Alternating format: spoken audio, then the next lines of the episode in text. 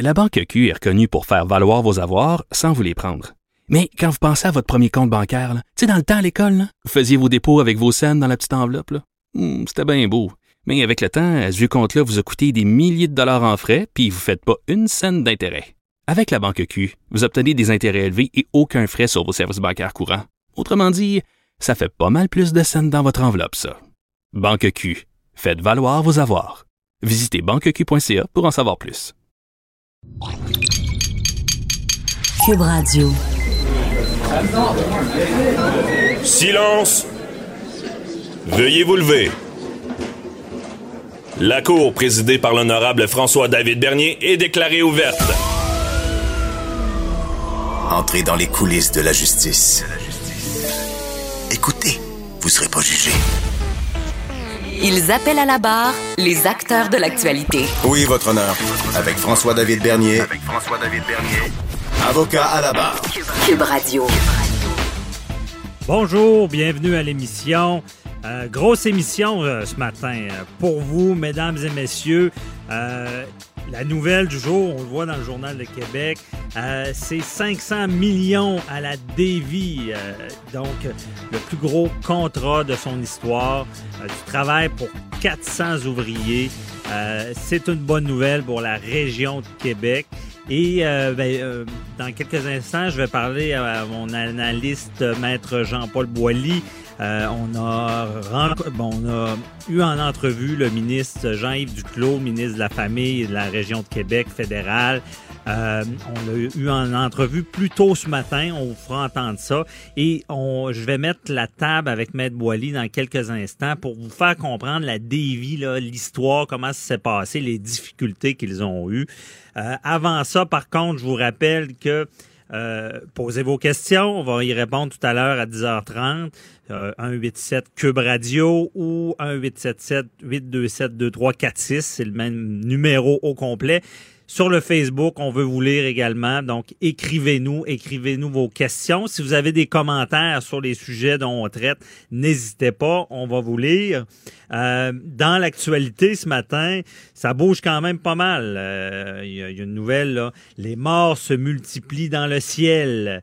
Euh, des experts en aviation soulignent qu'il y a des incidents plus fréquents pour les avions privés durant l'été. Euh, bon, on se rappelle du dossier bon, très médiatisé du président de Savoura qu'on recherche encore. Euh, et qu'est-ce qui se passe avec ces avions-là? Tout à l'heure, on en parlera avec Marco Albert, qui, qui est pilote d'avion. Il va nous expliquer un peu la différence entre les pilotes qui, qui sont à la- l'aéroport et ceux qui sont dans, en brousse. là. Ça peut être beaucoup plus périlleux lorsqu'il n'y a pas de, de, de- d'instruments. Ensuite de ça, il y a le camionneur euh, de l'autoroute 13 euh, qui est acquitté. À vous rappeler de, de ce fiasco routier il y a même une action collective là, pour réclamer des frais. Des gens qui ont été pris des heures des heures dans leur véhicule euh, durant une tempête. Et dans cette histoire-là, on se rappelle, mais on disait que la, remorque qui avait dérapé, le, camion qui avait dérapé euh, d'entrée de jeu, aurait refusé de se faire remorquer. Bon, on comprenait mal pourquoi. Je disais, coudon, c'est des intérêts euh, pécuniers d'argent. On comprenait pas tout ça. Il y a, y eu une, un ticket, comme on dit, des accusations pénales, pas criminelles, disant qu'il avait euh, compromis la sécurité.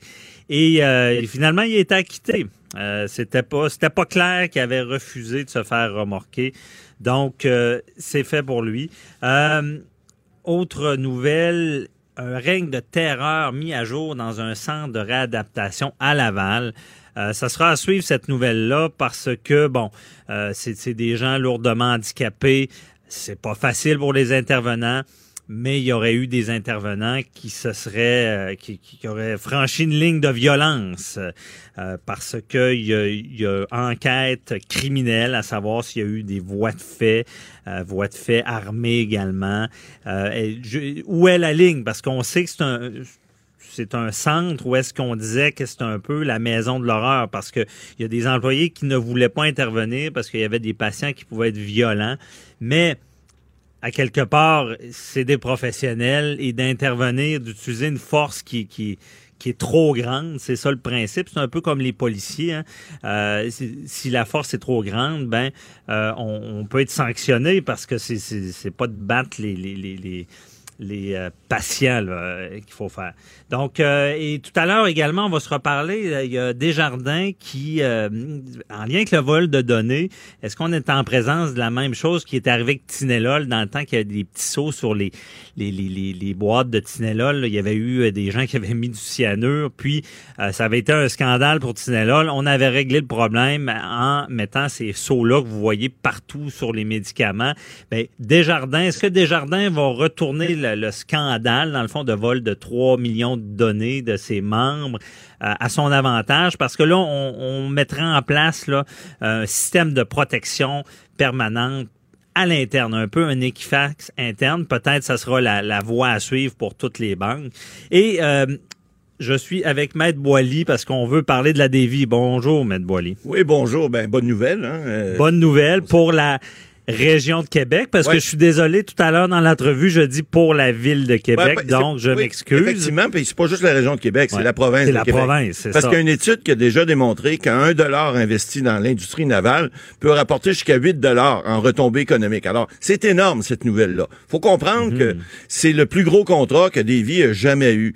Et il faut voir aussi d'où ça vient, ça, parce que Davy, à un moment donné, euh, on en discutait hier, euh, tous les deux hors des zones, vous me disiez, moi, depuis que je suis jeune, j'entends chialer les gens de la Davy, puis les gens contre la Davy, puis les gens pour la Davy, puis pas de Davy. Ben, en réalité, depuis, que je suis jeune, j'ai l'impression qu'ils sont dans la misère noire. Exact. Ça va mal, ça ferme, ça réouvre, des faillites. Exact. Il y a eu des faillites. Il y en a eu, ben effectivement, mais il faut comprendre une chose. Le, le chantier des vies existe depuis près de 200 ans, et le monsieur Georges T. Davy qui a fondé ça, puis qui a cédé ça à ses fils, AC et autres après. Bon, jusqu'aux euh, années 60, ça a bien été, et même après. Là où ça a commencé à branler dans le manche, passez-moi l'expression, il y a eu, parce que Effectivement, dans les années 80-90, le syndicat chez Lévis, c'était fort. Puis bon, euh, il demandait beaucoup, puis euh, il y, a, y y eu... Mais il faut comprendre aussi qu'il y a eu ce que j'appellerais des ponctions. Parce que tu as eu là plusieurs compagnies qui se sont succédées, euh, qui, ont, qui, ont, qui ont acquis les, les- les chantiers maritimes. Et le dernier en lice, avant la faillite en 2000, parce que là, ça a été sous la protection euh, de la loi de la faillite pendant six ou sept ans. J'ai été l'avocat d'ailleurs de Davy Maritime, là, qui, qui était la coquille pour faire fonctionner le chantier. On pourra s'en reparler, mais C'est ça que vous connaissez bien le moi, dossier. je connais très bien le Ouais. dossier, mais je peux vous dire qu'il y en a qui se sont servis là-dedans, mais pas à peu près. Là.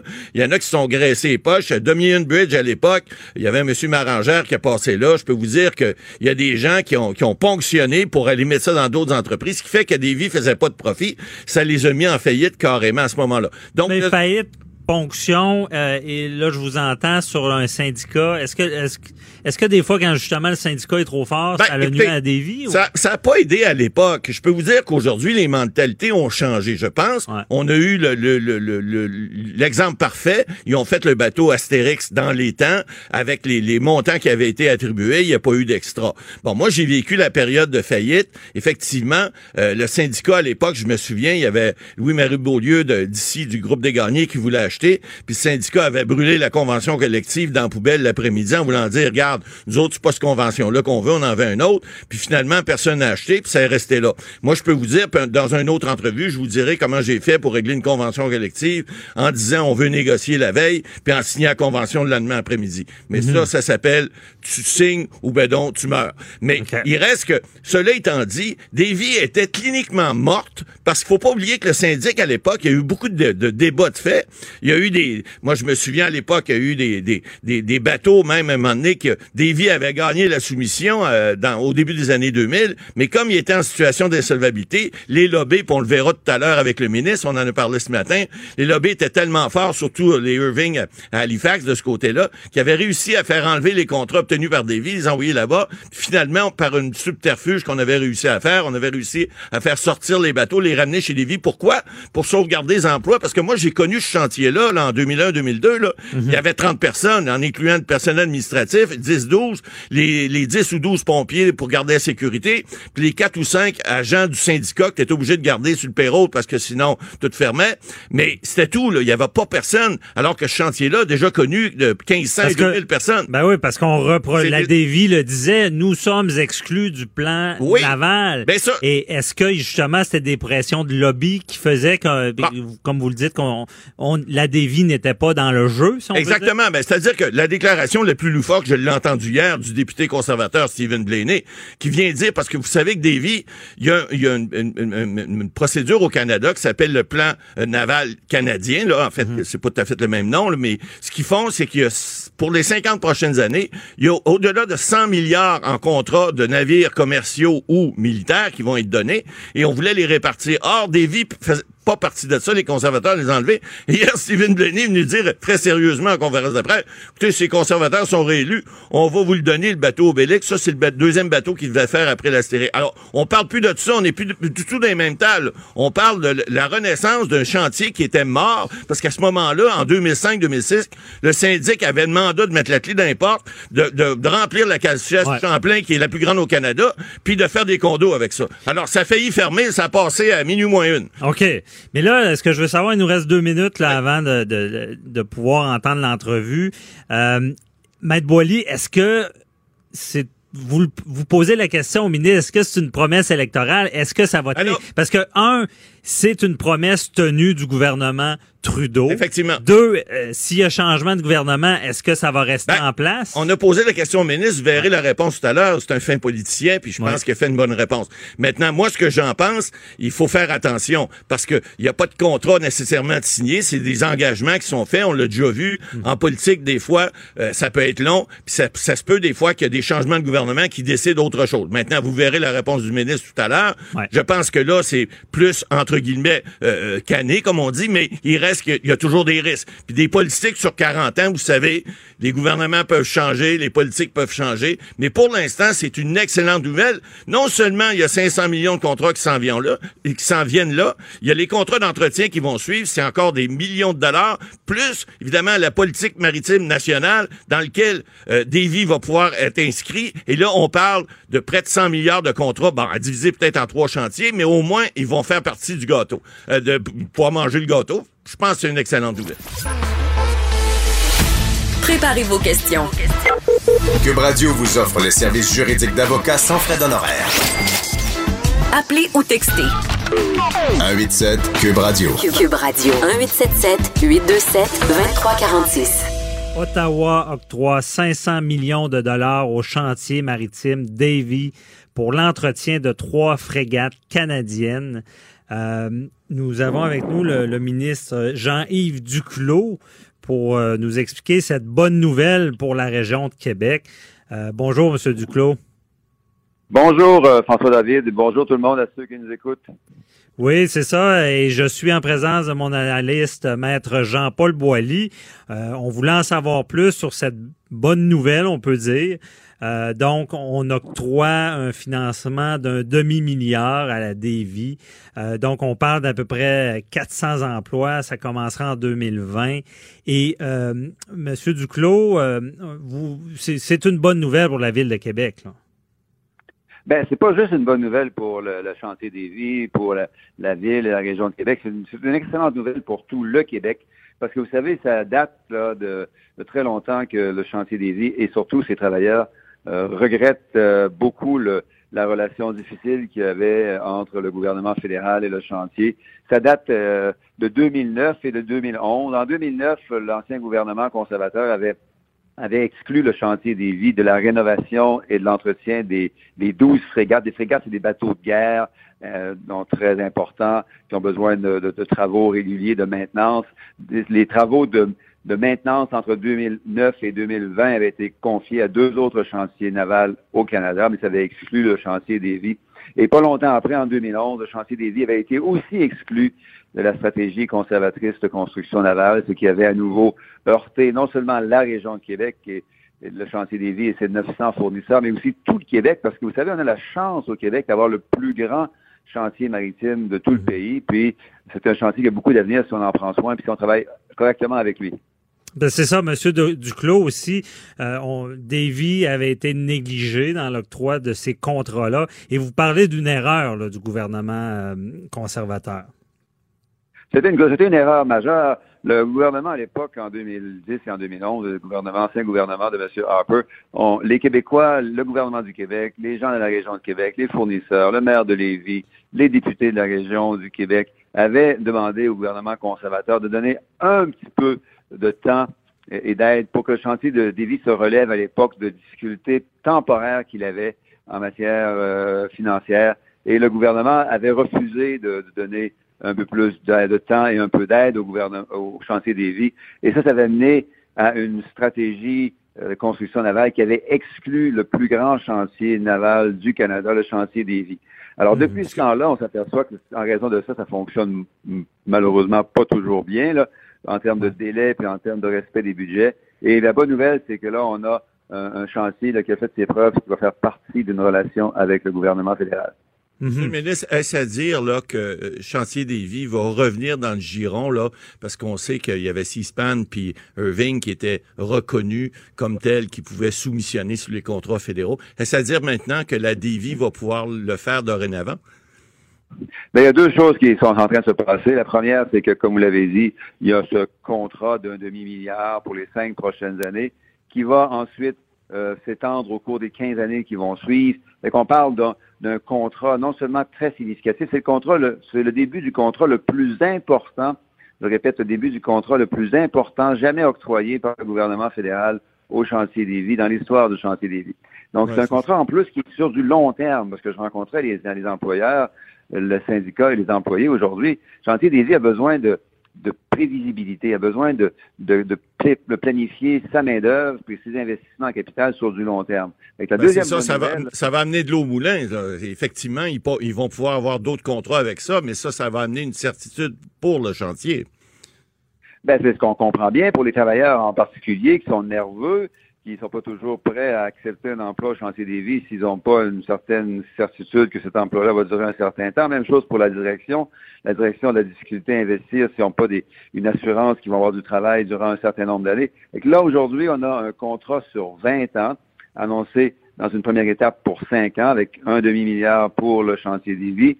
Et la bonne nouvelle, c'est qu'il y a eu, il va y avoir d'autres choses en plus parce que là, vous avez fait allusion à ça tout à l'heure, le, la stratégie de construction navale du gouvernement conservateur est, est, revue. Ça va devenir une nouvelle stratégie de construction navale du gouvernement canadien et on a bien confiance que le chantier des vies va faire partie des trois chantiers majeurs dans cette nouvelle stratégie de construction du gouvernement canadien. Mais M. Duclos, euh, comment on explique ce revirement-là? Parce qu'on sait que la dévie était négligée et là, on la met en avant-plan. Ben, ça s'explique par, le, par, une, par une chose très simple. Ça s'explique par le fait qu'on met ensemble des gens, un, des, un gouvernement qui a besoin d'aide pour remplir ses besoins en matière de construction et de maintenance navale, et deux, un chantier qui est capable, avec ses travailleurs, de faire le travail. Mais il faut établir, il faut bâtir une relation de confiance. C'est ce qu'on a travaillé ensemble avec le syndicat, avec la direction, avec les travailleurs depuis 2015. Les gens, quand ils, travaillent ensemble, ils s'aperçoivent qu'ils peuvent en sortir gagnants tous les deux. Et quand, on est arrivé en 2015, on était vraiment au point mort là, en termes de relations entre les entre Davy et le fédéral. C'était vraiment dommage, à la fois pour euh, pour le pour Davy, mais aussi pour le fédéral. ce fédéral se privait d'une grande expertise pour lui permettre de, de, remplir ses besoins. Alors en 2019, on a fait beaucoup de chemin, mais il y a encore beaucoup plus de travail à faire au cours des prochaines années. Monsieur le ministre, il est exact de dire également là qu'il y a eu un contrat initial qui a été donné à Davy, qui a été euh, qui a été fait dans les délais. Je pense que ça n'a pas dû nuire là, pour convaincre les gens de les ramener. Puis également le fait, je pense qu'il faut souligner, c'est que les deux autres chantiers, sans rien leur enlever, euh, sont pas capables de livrer. Sont, sont ils, ont, ils, ont, ils font ce qu'on appelle l'overbooking. Ils ont trop de travail à faire, puis ils sont pas capables de livrer. Ça, ça a dû faire partie de, des, des, des discussions que vous avez eues avec le, le chantier. Tout à fait. Et les discussions qu'on a eu besoin d'avoir à Ottawa. Euh, à Ottawa, il fallait travailler euh, avec les fonctionnaires pour les faire reconnaître que la stratégie qui avait été élaborée en 2011 avait des défauts importants, non-respect des budgets, non-respect des échéanciers, beaucoup de frustration euh, au Canada par rapport à cette stratégie et évidemment beaucoup de frustration au Québec et à Québec autour de l'exclusion du chantier des vies. Monsieur le ministre, également, évidemment, je peux pas m'empêcher de vous poser la question. Vous n'êtes pas obligé d'y répondre, mais soyez bien à l'aise. Euh, il y a un certain lobby qui se fait, il faut pas se le cacher. Il y a des pressions qui se font, qui viennent de Halifax ou qui viennent de Vancouver pour garder ces marchés-là. Alors, effectivement, vous avez dû avoir des discussions avec les, les certains lobbies de, de ces gens-là pour pouvoir favoriser, pas favoriser, mais pouvoir permettre à des vies d'obtenir certains contrats du gouvernement fédéral, n'est-ce pas? Tout à fait. Euh, vous l'avez très bien dit. Il y a effectivement des lobbies puissants. Et les lobbies puissants des deux autres chantiers étaient très efficaces.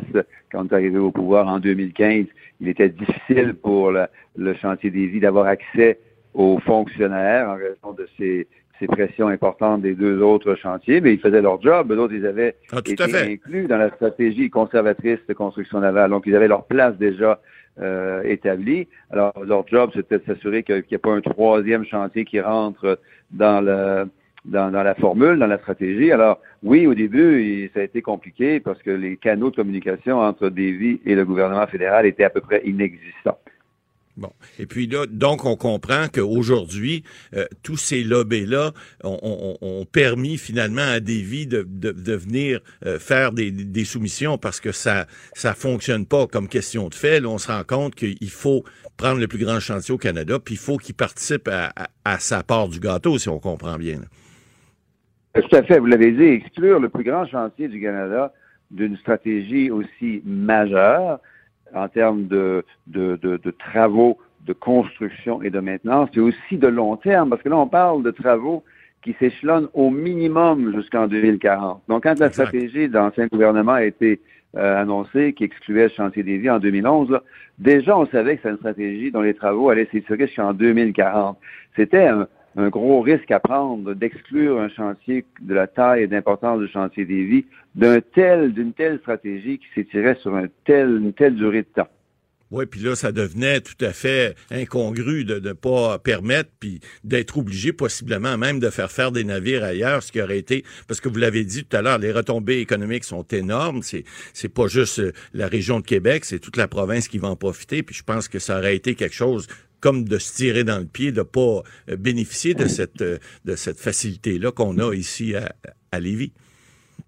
Ben, tout à fait. On parle donc de, évidemment toute la toute l'activité économique autour des travailleurs et des familles du chantier de Lévis, qui, comme vous le savez, est à Lévis, dans le quartier de Lauson. On parle aussi de l'activité économique de 900 fournisseurs, 900 fournisseurs au Québec qui profitent des, euh, des, retombées des investissements dans le chantier des vies. 900 fournisseurs, évidemment, ça représente des milliers d'emplois et des milliers de familles qui vont pouvoir euh, profiter des retombées importantes de ces investissements pour du, de la part du fédéral.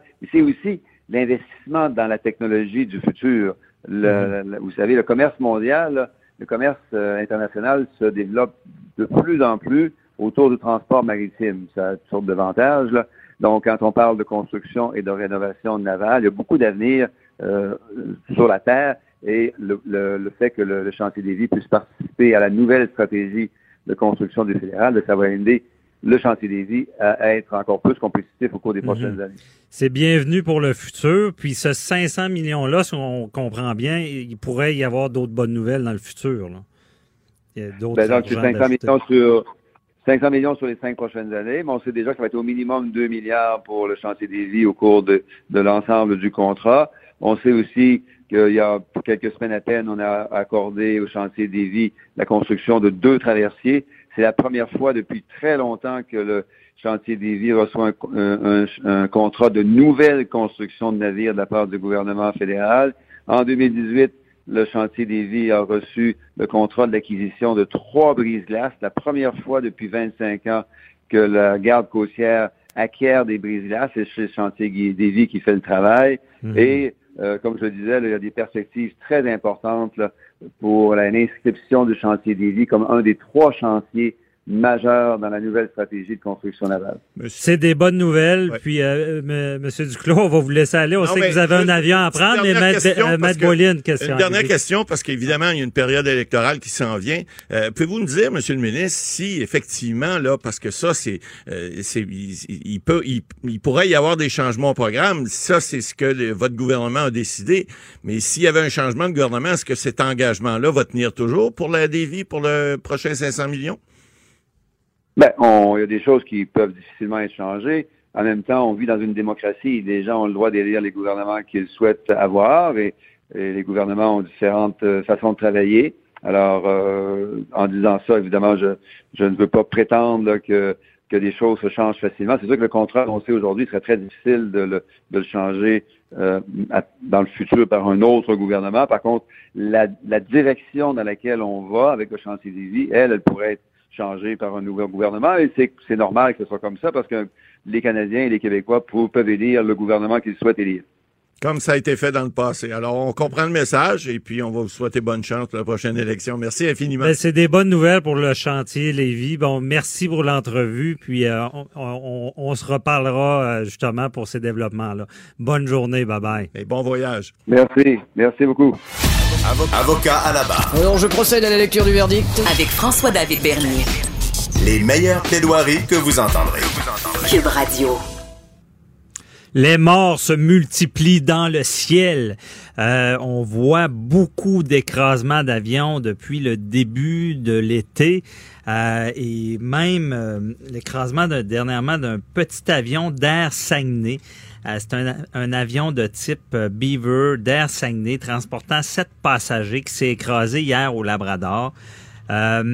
Donc, à, Maca, à l'émission du matin de Maca et Caroline, il y a Jean Tremblay, le, le propriétaire d'Air Saguenay, qui explique c'est quoi les impacts pour son entreprise? Parce que là, on parle d'une entreprise euh, privée, donc il y a des impacts. Et par là, on va écouter un petit extrait.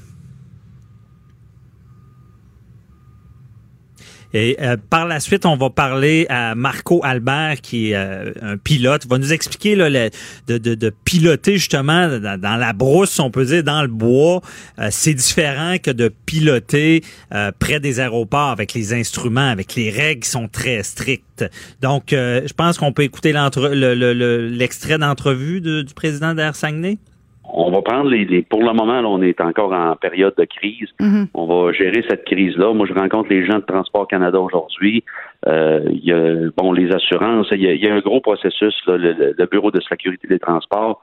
Euh, pour la, la pérennité d'Air Saguenay, écoutez, on fait notre euh, nous, on a l'intention de continuer, mais écoutez, c'est sûr que ça va être ça va être difficile. On va on va passer le- le- à, à travers la semaine, là, puis euh, on va se faire un plan de match là, par la suite. là. Mais là, pour le moment, il faut gérer cette crise-là qui est très importante pour nous. Et un jour à la fois. Un jour à la fois. Alors, euh, nos pensées vous accompagnent. Euh, bonne chance, Monsieur Jean Tremblay. Je suis avec Marco Albert, pilote d'avion. On veut mieux comprendre ce qui se passe. Euh, bonjour Marco. Bon matin. Bon matin. Euh, c'est ça, on vient d'entendre un extrait d'entrevue du président d'Air Saguenay. Euh, y a, y a une, quand ça arrive, ce genre d'événement-là, il doit y avoir une crainte là, des gens d'embarquer dans ce type d'avion-là. Oui, c'est sûr que c'est euh, c'est- en plus dans ce temps-ci, ça arrive, euh, on dirait fréquemment. Là, euh, oui, il y a une crainte. il, y y a un risque, c'est c'est sûr et certain. Quand on parle d'hydravion, ben le risque euh, est, moi je trouve est encore plus élevé que, que, que d'autres types. Là. Il y a plein de, OK. plein de choses en ligne de compte qui met que c'est ça, c'est plus euh, risqué euh, quand on parle d'hydravion.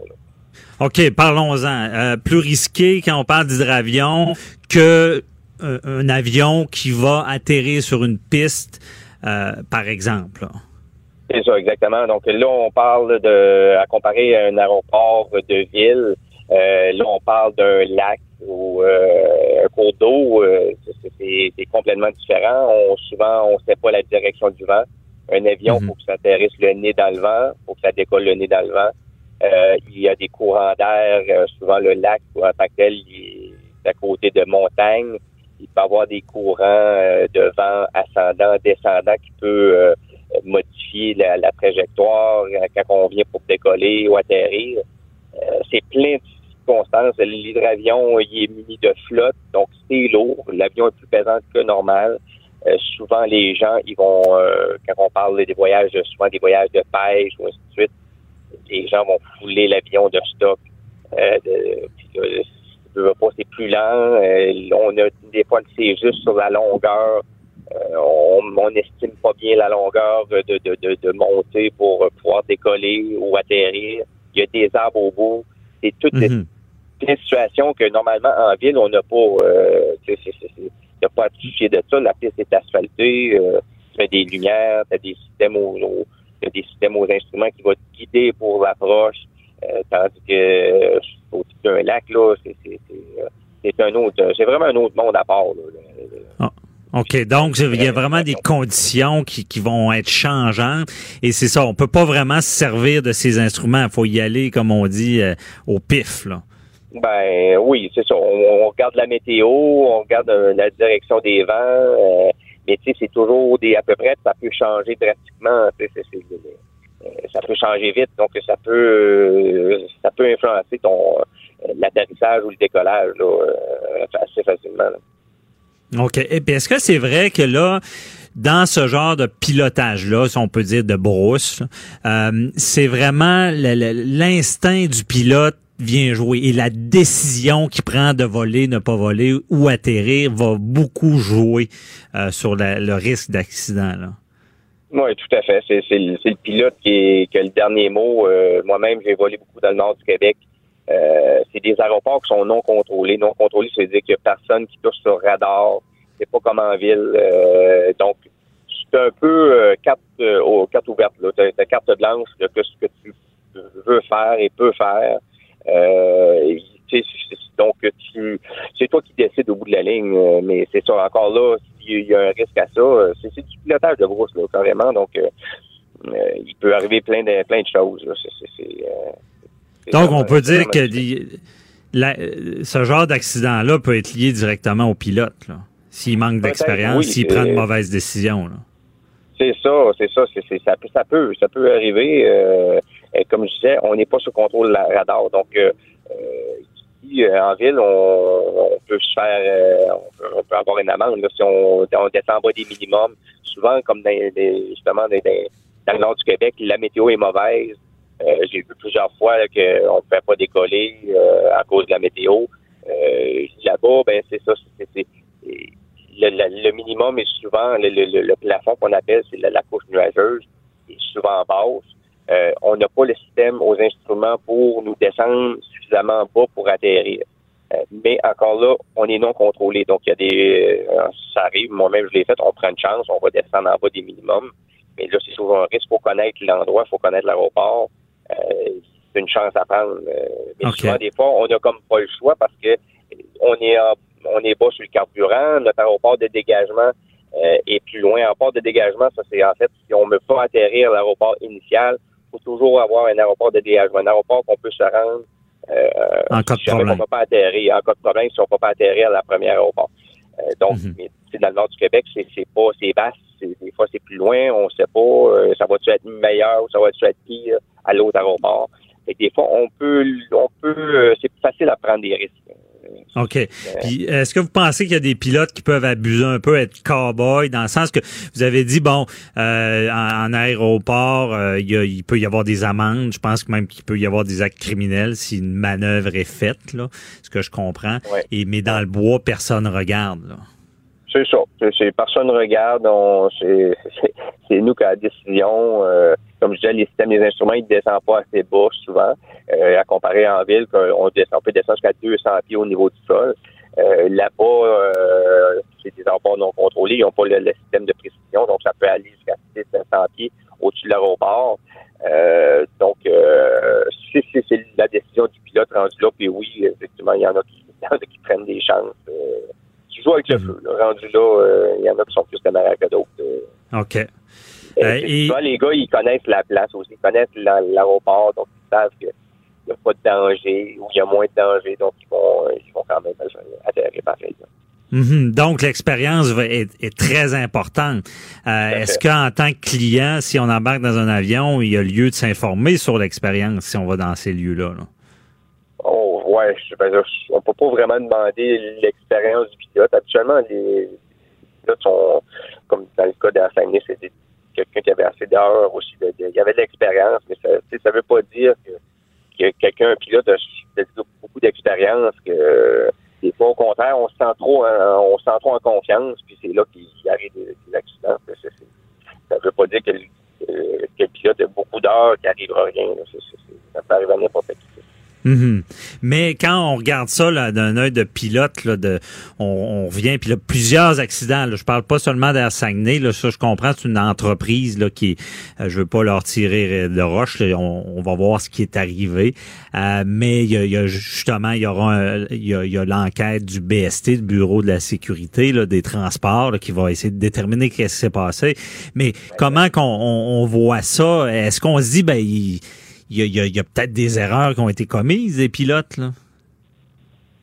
C'est difficile à dire. C'est- C'est c'est vraiment, c'est c'est- c'est- c'est vraiment difficile à dire. On- Il y a plein de choses qui peuvent rentrer en ligne de compte. Euh, c'est une erreur du pilote, c'est la météo, c'est plein de, ça peut être plein de circonstances qui, qui ont, qui ont fait ça. Mhm. C'est-tu l'appareil en tant que tel? Y a-tu eu un bris d'appareil? Ça, c'est l'enquête qui va pas nous le dire.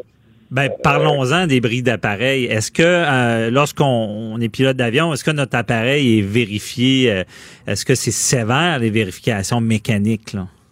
Ah, tout à fait. Il y a des inspections qui sont euh, obligatoires. Euh, il y a des, à toutes les 50 heures, il y a une inspection sur l'avion. Il y a aux 100 heures aussi. A une- il y a l'annuel, que là, ils défont l'avion presque de A à Z. Euh, puis ils vérifient tout. Là, ça se fait une fois par année. Donc, c'est- il y a quand même des, des lois assez sévères là-dessus. Euh, le logbook euh, qui, qui suit l'avion, il faut que ce soit signé. Euh, donc, les avions, normalement, sont en bonne euh, forme, mais Sauf que des fois, ben, euh, quelqu'un qui achète une hydravion comme exemple, puis, le propriétaire décide de pas faire ses inspections, ben là, euh, faut juste, il faut avec le feu, là, faut juste pas qu'il se fasse pogner. Mais oui, ça, ça arrive. Des avions ultra légers, comme exemple, euh, Mais il y, en- il y en les a qui il y en a qui peuvent abuser de, de, de, de- dans le sens parce que vous dites qu'il faut pas qu'il se fasse pogner. Il, en- il en- il doit avoir quand même une forme d'abus des fois, à savoir que l'inspection n'a pas été faite ou euh, adéquatement. Ça peut s'arriver? Ou? Non, tout à fait. Ben, c'est comme si, toi, t'as t'as ton, changement d'huile est dû à 5000 km, mais tu décides, on va le faire à 8, euh, ben, c'est la même chose. c'est- euh, encore là, c'est le même principe. Si tu décides de ton inspection, ben, moi, je vais sauter la 50 heures, je vais attendre la 100 heures. Mais normalement, t'as, pas le droit, mais ça peut arriver. Là. OK, c'est ça. Donc, euh, puis on, on s'entend que sur un véhicule routier, souvent, ben, à moins que les freins soient finis, souvent sur un avion, le bris mécanique peut être fatal. là. Non, tout à fait. Euh, surtout quand tu as un moteur seulement. Euh, S'il arrive quelque chose, ton moteur manque, ben là, c'est plus, euh, plus grave. là, Mhm. mettons, là. Ben c'est ça, parce que si le moteur manque, ça, peut être l'écrasement. Euh, mais euh, est-ce qu'il y a des conseils à donner à des gens cet été qui vont embarquer dans des avions, des choses à vérifier euh, pour, se sentir en sécurité, pas faire partie de ces drames-là? Ben, tu sais, moi, je veux pas faire peur à tout le monde qui se promène dans un avion. Ça reste que c'est quand même sécuritaire. L'idée, c'est bien, bien regarder la météo. C'est pas prendre de risques. Moi, j'ai des gens partir avec la, la- la queue pleine de bagages, de, de, de, de bouffe, et ainsi de suite, euh, de, produits. Et puis, il évalue, il évalue mal la distance. C'est juste, faut, faut, faut être intelligent quelque part, là, pas prendre de risques. Pas prendre de risques et, et pas dire ah, ah, il faut fallait revenir aujourd'hui, même si la météo n'est pas favorable, d'y aller pareil. C'est un peu ça. Ça, ça joue beaucoup en ligne de compte aussi. Les gens sont plus pressés. Ah, ben là, faut s'y rendre. on est, on est pressé. On veut toujours euh, aller plus vite. Euh, ça, c'est- encore là, c'est le jugement du pilote. Euh, faut, faut, faut pas prendre de chance. Faut, au pire, on, on retarde une journée. Ça, c'est l'erreur qui arrive régulièrement. Mhm. Les, les gens sont, sont trop pressés. La vie est freinée, on est pressé, on prend un risque malgré la météo au lieu de remettre parce qu'il faut aller travailler, euh, faut aller chercher les enfants, mais Euh, je pense que ce que tu dis bien, on le comprend. Euh, ça peut mettre la vie en péril si on, on est négligent. On retient le conseil. Euh, merci beaucoup, Marco Albert. Très éclairant. on se reparlera. de, il y aura l'enquête. On se reparlera une autre semaine pour savoir la suite de tout ça. Merci. bonne journée. OK. Bonne journée. Bye bye. Deux heures par jour avec des avocats. Ah, inquiétez-vous pas, là, la consultation est gratuite de 9 à 11. De 9 à 11. Avocat à la barre. Avec François-David Bernier. L'affaire de René Keg, c'est une affaire sordide, OK? Bon, on en a parlé hier justement avec euh, ma collègue Nicole Gibault, l'aspect juge, comment elle voyait toute cette, cette affaire-là? Je rappelle un peu les faits. Bon, euh, c'est vraiment, euh, il y a eu meurtre une jeune fille qui est retrouvée dans un champ. Euh, il y a une autre fille qui a réussi à s'échapper d'un véhicule où est-ce qu'il y avait deux suspects. On a tenté, on aurait, pardon, tenté de, de, lui tirer une balle comme un peu un gibier dans le champ. Bon. Et euh, il y a des accusations. René Keg et son complice Martel. Euh, il y a eu l'enquête préliminaire on pensait entendre témoigner le Martel parce que à quelque part, bon, euh, il est accusé aussi, mais euh, c'est un témoin. Il y a une jeune fille qui a survécu dans le dossier, imaginez. Euh, la terreur et qui témoignera aussi. Euh, c'est sûr que le, tout ce qui est l'enquête préliminaire est frappé d'une ordonnance de non-publication. Il y a beaucoup de choses qu'on ne sait pas, mais c'est toute qu'une enquête parce que dans ce dossier-là, on a également retrouvé un véhicule calciné avec deux personnes euh, à l'intérieur qui ne qui auraient peut-être des liens, mais qui, qui ne se connaissaient pas vraiment. Donc, on se pose beaucoup de questions. On veut savoir comment on fait en, tant qu'enquêteur pour euh, c'est un casse-tête là. Euh, et euh, qui de mieux que Jean-François Brochu policier à la retraite analyste judiciaire? Bonjour Jean-François. Bonjour maître Bernier. Bon, comment comment en tant qu'enquêteur on peut délier ce genre de dossier là? Là? Et vous l'avez dit, compliqué. Et là, mhm. pour, là, pour le moment, c'est le procès de Kegel, mais pour un meurtre, hein, pour le meurtre d'Ophélie, le meurtre de la jeune fille. Là, en fait, on se souviendra, ils sont partis, ils ont ramassé les deux jeunes filles dans un bar de Trois-Rivières euh, pour, un, on appelle ça un joyride. Ils sont partis en, en automobile, là. Et euh, eux, euh, Kegel voulait les interroger euh, pour, euh, semble-t-il, euh, il pensait que les jeunes filles avaient des informations. Là, il avait été victime d'un vol et il voulait les interroger. Ça finit, bon, on le sait, par le meurtre de la jeune Ophélie et par la tentative de meurtre sur la jeune fille qui a réussi à elle à sauter de la voiture. Alors après le meurtre d'Ophélie. Donc ça commence. elle, a sauté comme dans un film, elle a sauté de la ah, voiture. Ah, oui, c'est une histoire. Ouais, ouais, c'est une histoire incroyable. Là. effectivement, la jeune fille, pour sauver sa vie, a réussi à sauter par la, par la fenêtre de la voiture alors que celle-ci roulait et elle s'est elle a été s'est réfugiée chez des gens et de là on a on a contacté le 911 et c'est comme ça que l'histoire euh, devient aux oreilles, si on veut, des policiers. Mhm. Alors, la première... Euh, ce que Jean-François, je suis sur les faits, là, quand elle saute de la voiture, c'est là qu'il y aurait eu cette tentative-là. On, arrête le véhicule, puis on veut pas qu'elle se sauve. Tout à fait. Euh, selon ce qu'on a entendu là euh, dans la preuve qui a été euh, déposée la semaine passée, c'est qu'effectivement, à ce moment-là, Kegle tente de l'abattre alors qu'elle fuit les lieux il tire dessus, il aurait vidé son arme. Alors, ça lui aurait fait un second meurtre. Et on sait qu'il y en a aussi deux autres. J'ouvre une petite parenthèse sur les deux corps dans la voiture. Et est accusé de ces deux meurtres-là aussi. Mais mhm. euh, pour l'instant, on fait un procès, c'est le procès de, du meurtre sur euh, d'Ophélie. Alors c'est ça. Donc, ça, la première rencontre, on comprendra que ça, devient, ça, ça c'est avec la jeune victime, dont on tait le nom hein, pour le euh, pour sa sécurité. Là, euh, on, on tait le nom de la jeune fille. Donc, oui, on s'en parlera plus tard de sa sécurité, mais continue. Oui. Alors donc, euh, elle est rencontrée par des policiers qui, eux, rapidement, devant la, devant l'événement, ont contacté donc le, le, la machine s'est mise en marche, si on veut, et des enquêteurs de la division des crimes contre la personne ont été euh, envoyés sur les lieux. Et donc, euh, sur les indications justement de la jeune fille, on a retrouvé le corps d'Ophélie. Donc, à ce moment-là, on met en place ce que les policiers font à ce moment-là, euh, Maître Bernier, c'est la mise en place de ce qu'on appelle une équipe d'enquête coordonnée. Une équipe équipe d'enquête coordonnée, c'est-à-dire qu'on va déplacer un officier, un cadre, avec un chef d'équipe ou deux, dépendamment de l'ampleur de l'équipe qu'on va déployer, et des enquêteurs. On va nommer un enquêteur qui, lui, a la tâche de, justement, euh, d'être l'enquêteur principal. C'est lui qui va suivre ce dossier-là et éventuellement accompagner le procureur de la couronne à la cour. Mais son rôle est très, est très important, mais très limité en même temps. C'est-à-dire que c'est pas lui qui va rencontrer les différents témoins ou différentes victimes. Dans l'équipe d'enquête coordonnée, on va nommer des enquêteurs qui vont avoir la mission d'aller prendre le témoignage des différents témoins, dont principalement donc la jeune fille. Fort probablement d'ailleurs que ça a été fait euh, sur vidéo. C'est pas c'est pas dit que ça je sais pas que ça a été fait comme ça, mais c'est possible qu'on l'ait fait. Mais euh, et donc euh, certains témoins, à mesure que l'enquête progresse, à mesure qu'on apprend des choses, ben l'enquêteur avec son chef d'équipe vont passer ce qu'on appelle des commandes, c'est-à-dire on va donner des commandes à d'autres enquêteurs qui font partie de l'équipe, qui vont eux aussi aller rencontrer divers témoins pour finalement arriver à au moment où on fait une arrestation, encore là, on a nommé des enquêteurs qui se sont préparés. Un enquêteur qui va avoir la tâche de faire l'interrogatoire de Keg, l'interrogatoire de, euh, de Martel. Et donc, quand on procède aux arrestations dans la nuit, là, dans la région de Montréal, il y a des enquêteurs qui ont la mission, donc, de procéder aux interrogatoires. Ce sont des interrogatoires qui se passent sur vidéo.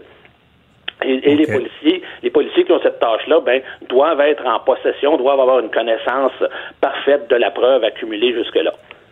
Bon, puis c'est des, des, spécialistes, on s'entend. Je veux dire, il n'y aura pas n'importe qui interrogé dans ce genre de dossier-là. Ce sont, non, ce sont des gens qui ont une formation euh, non, seulement en interrogatoire, mais en interrogatoire vidéo. Donc, parce que dans les cas de crimes majeurs, les directives des organisations policières diffèrent d'une organisation à l'autre, mais parlons de la Sûreté du Québec dans ce cas-là. Il y a une liste, il y a une série de crimes euh, que, les, euh, que la directive dit doivent être enregistrés, doivent faire l'objet d'un enregistrement vidéo. Donc, on a des salles spécialement équipées avec des caméras. L'individu est le, le suspect lorsqu'on entre dans cette salle-là est informé de la présence des caméras, du fait que tout va être enregistré. Il est informé de tout ça. Et il y a un policier dans une salle de régie qui euh, euh, euh, s'assure de du, bon fonctionnement de l'équipement puis de l'enregistrement de de l'interrogatoire. Et l'enregistrement ne doit jamais terminer, même lorsque, par exemple, au bout de quelques heures, l'individu demande pour aller aux toilettes. Je donne un exemple. On va sortir de la salle, on va aller aux toilettes, on va revenir, on va faire un bref résumé, le policier va faire un bref résumé du parcours qu'on a fait, d'où on est allé, etc. Encore une fois sur l'enregistrement, mais l'enregistrement n'a jamais cessé n'a jamais cessé. Donc, si on est parti pendant cinq minutes, ben, il y a cinq minutes où on enregistre une salle vide. Hein. Mais c'est pour permettre aux juges de s'assurer que du début à la fin, l'enregistrement euh, fonctionne. On veut pas de montage avec ce genre de vidéo-là. Euh, puis pourquoi on les filme, là, exactement?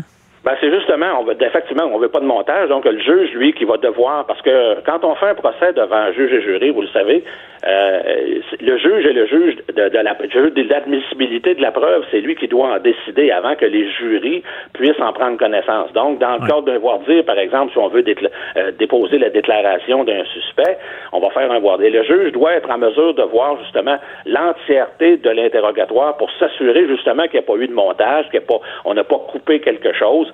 Puis euh, à partir du moment où il est satisfait de ça, ben là, il va autoriser les jurys à en prendre connaissance et à l'écouter. Et des fois, c'est fastidieux parce qu'il y a des interrogatoires qui durent une heure, mais il y en a qui durent plusieurs heures, six, huit, dix heures. Et quand on commence à écouter un interrogatoire, on doit l'écouter au complet. OK, au complet. Et, euh, justement, et ça, ça peut être déposé en preuve euh, si le prévenu décide de parler. Tout à fait. Ben oui, ça peut être si le, juge admet que le, prévenu était au courant de ses droits, que la déclaration est libre et volontaire, qu'il n'a pas fait l'objet de menaces, etc. Le juge doit décider. Il y a tout un processus pour décider si effectivement la déclaration est admissible en preuve et quand c'est le cas, elle est déposée. Dans le cas ici qui est intéressant, Martel, la couronne, c'est assez inhabituel, a euh, appelé Martel, qui est le complice, on le sait, il est dans l'automobile, a appelé Martel à venir témoigner dans, euh, pour la poursuite. C'est assez inhabituel. Euh, et là, il a refusé. Hein. On sait qu'il a, mhm. il a, à chaque question que le procureur de la couronne lui posait, Martel répondait qu'il n'avait rien à dire. Maintenant, moi, je, je, suis loin de la certitude dans ça, mais je serais pas surpris. Je serais pas surpris qu'on apprenne éventuellement, lors du procès, que Martel a euh, effectivement fait une déclaration aux policiers et que cette déclaration-là, donc, a été enregistrée et qu'éventuellement, on la présentera, on tentera, en fait, de la présenter en preuve. Je ne serais pas surpris que ce soit ça parce que c'est assez inhabituel de faire, de tenter de faire entendre un témoin alors qu'on sait très bien euh, qu'il va dire répondra qu'il pas. n'aura- qu'il répondra pas, voilà. Alors, euh, on l'a fait se compromettre, puis là, on verra pour la suite. Mais à quoi ça servait de tenter de l'interroger à l'enquête préliminaire? Est-ce qu'il y avait une raison pour déposer son interrogatoire en preuve ou... euh? Ben là, il faudra. Là, ça, ça devient la stratégie de la couronne, puis ça, ben je peux pas aller. euh, Ouais, pas, j'ai pas les détails de ça. là.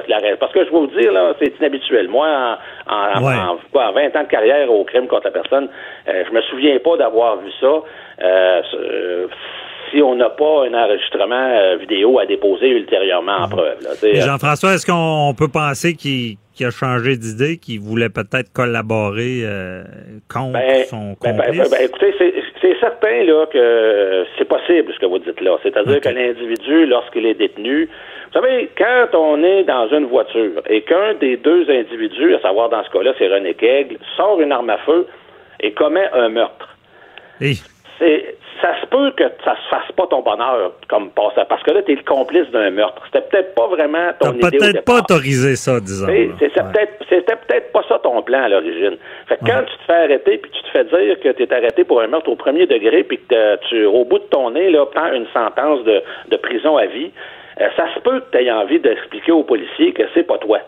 Oui, c'est Ça ça. se peut que tu aies envie de le faire, dire, puis c'est lég- c'est légitime, là, euh, de dire aux policiers, non, non, écoutez, là, moi, j'ai pas tiré, c'est pas mon intention, ça s'est passé comme ça. J'approuvais pas ces choses-là.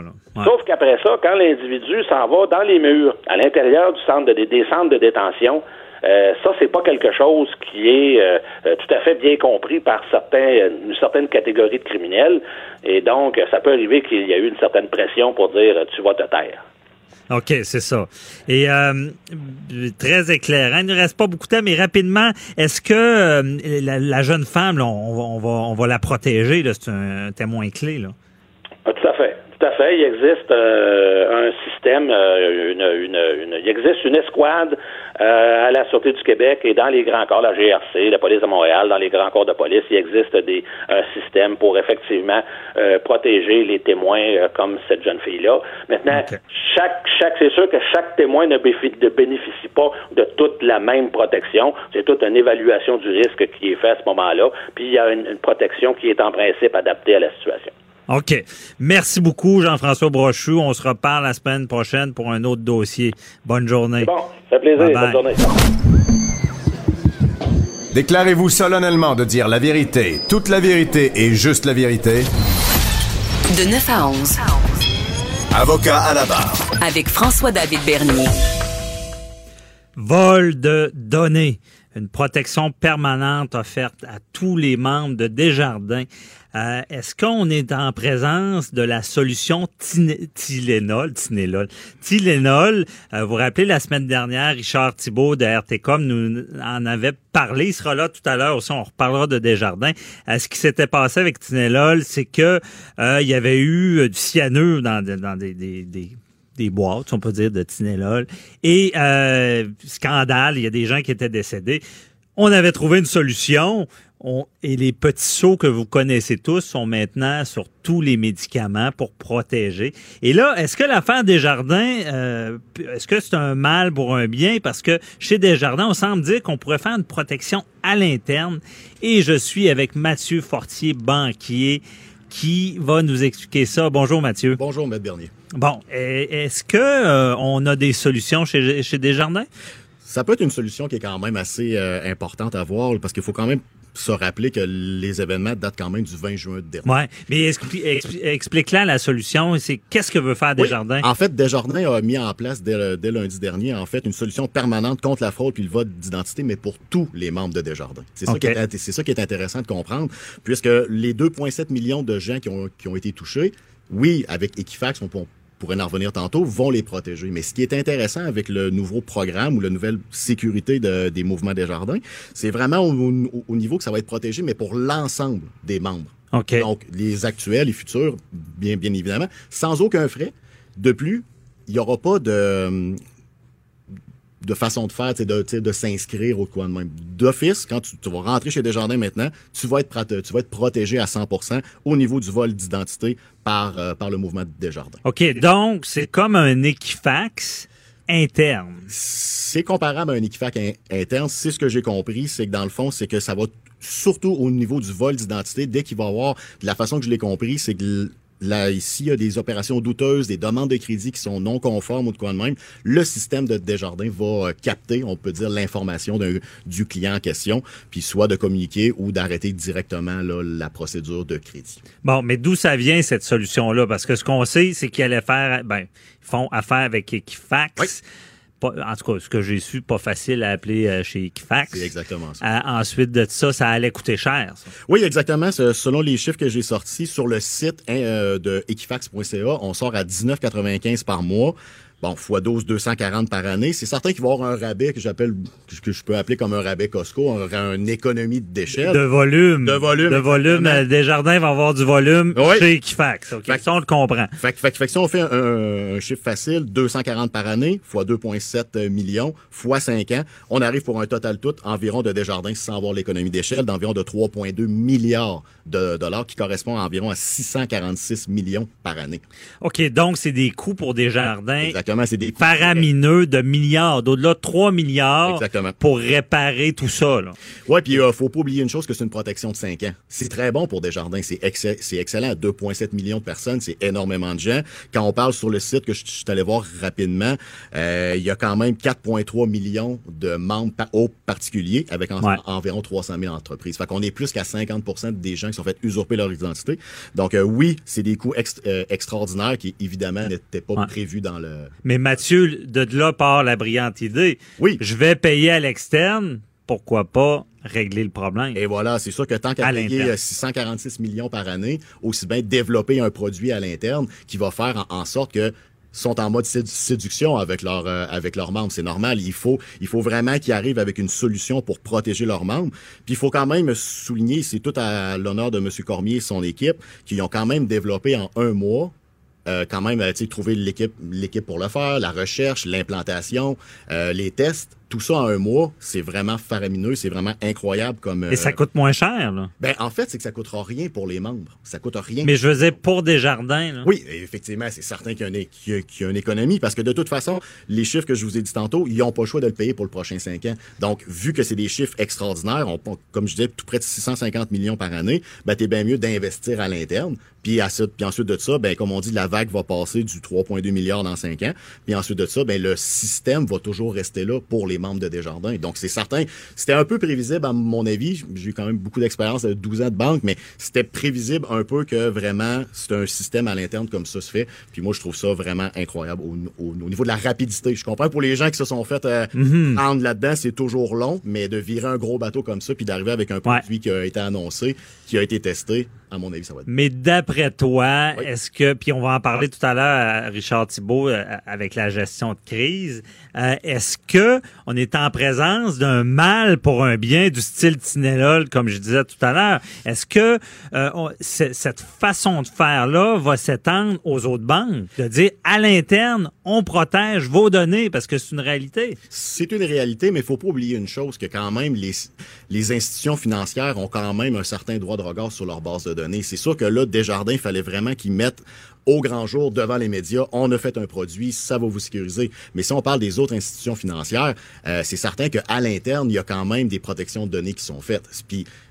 vous parliez tantôt, exemple, d'un accident d'avion qui est arrivé, puis bon, ben là, la sécurité à l'interne va tout repartir et tout. Dans mhm. les banques, ça a fait la même affaire. faut voir quand même le côté J'ose pas dire positif, mais quand même. Ben, mal pour le bien, mais je te pose la question, Mathieu, tu as de l'expérience dans les banques. Je n'aimerais pas le compétiteur pour lequel tu as travaillé, mais euh, tu es le compétiteur. Oui.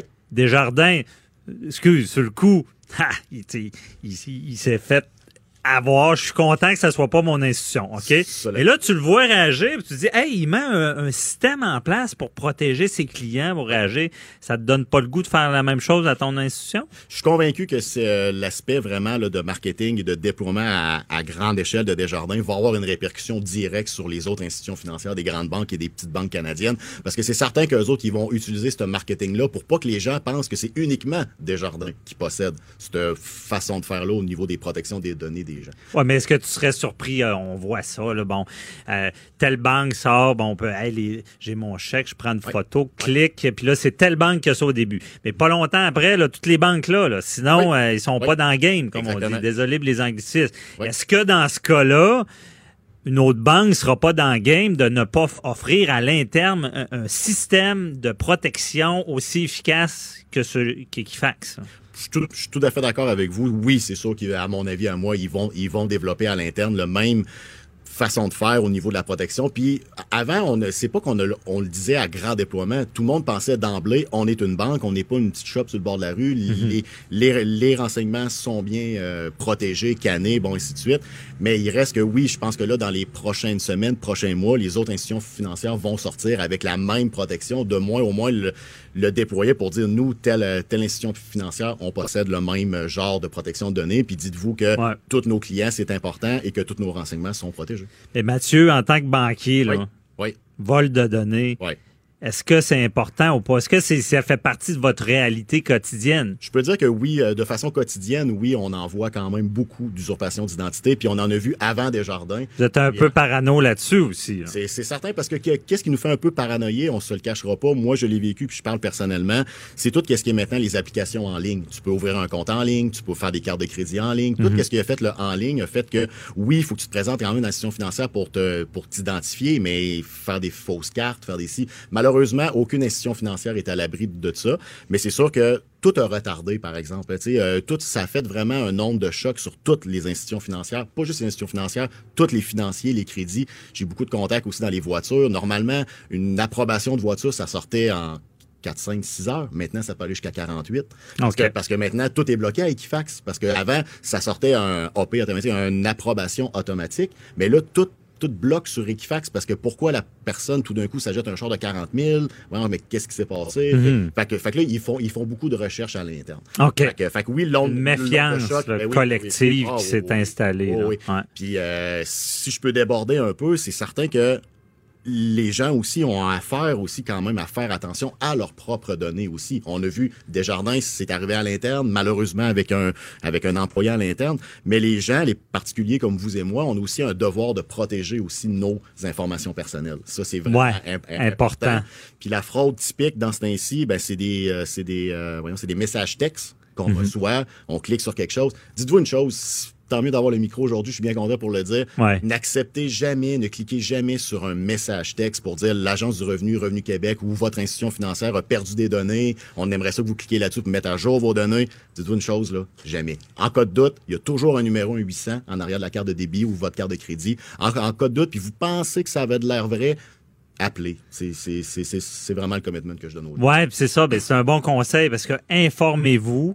Mais euh, vite comme ça, là, on Oui. finit. Mais est-ce que euh, est-ce que c'est déjà allé jusqu'à euh, un fraudeur ait réussi à répondre, à se, se- se substituer à la banque lorsqu'on appelle? Ça veut dire qu'il faut, faut pas appeler dans le numéro qu'il y, a dans le, y a dans le message. Hey, non c'est exactement ce que vous venez de la- dire la phrase clé. N'appelez jamais sur le numéro qu'ils vont vous donner, là, 1 800 quelque chose.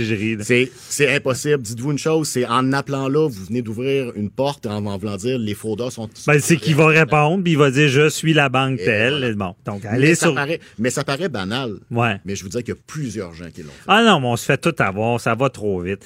Euh, merci beaucoup, Mathieu Fortier. On va se retrouver cet été. Tu vas nous faire des chroniques euh, financières parce que c'est important le financier de nos jours.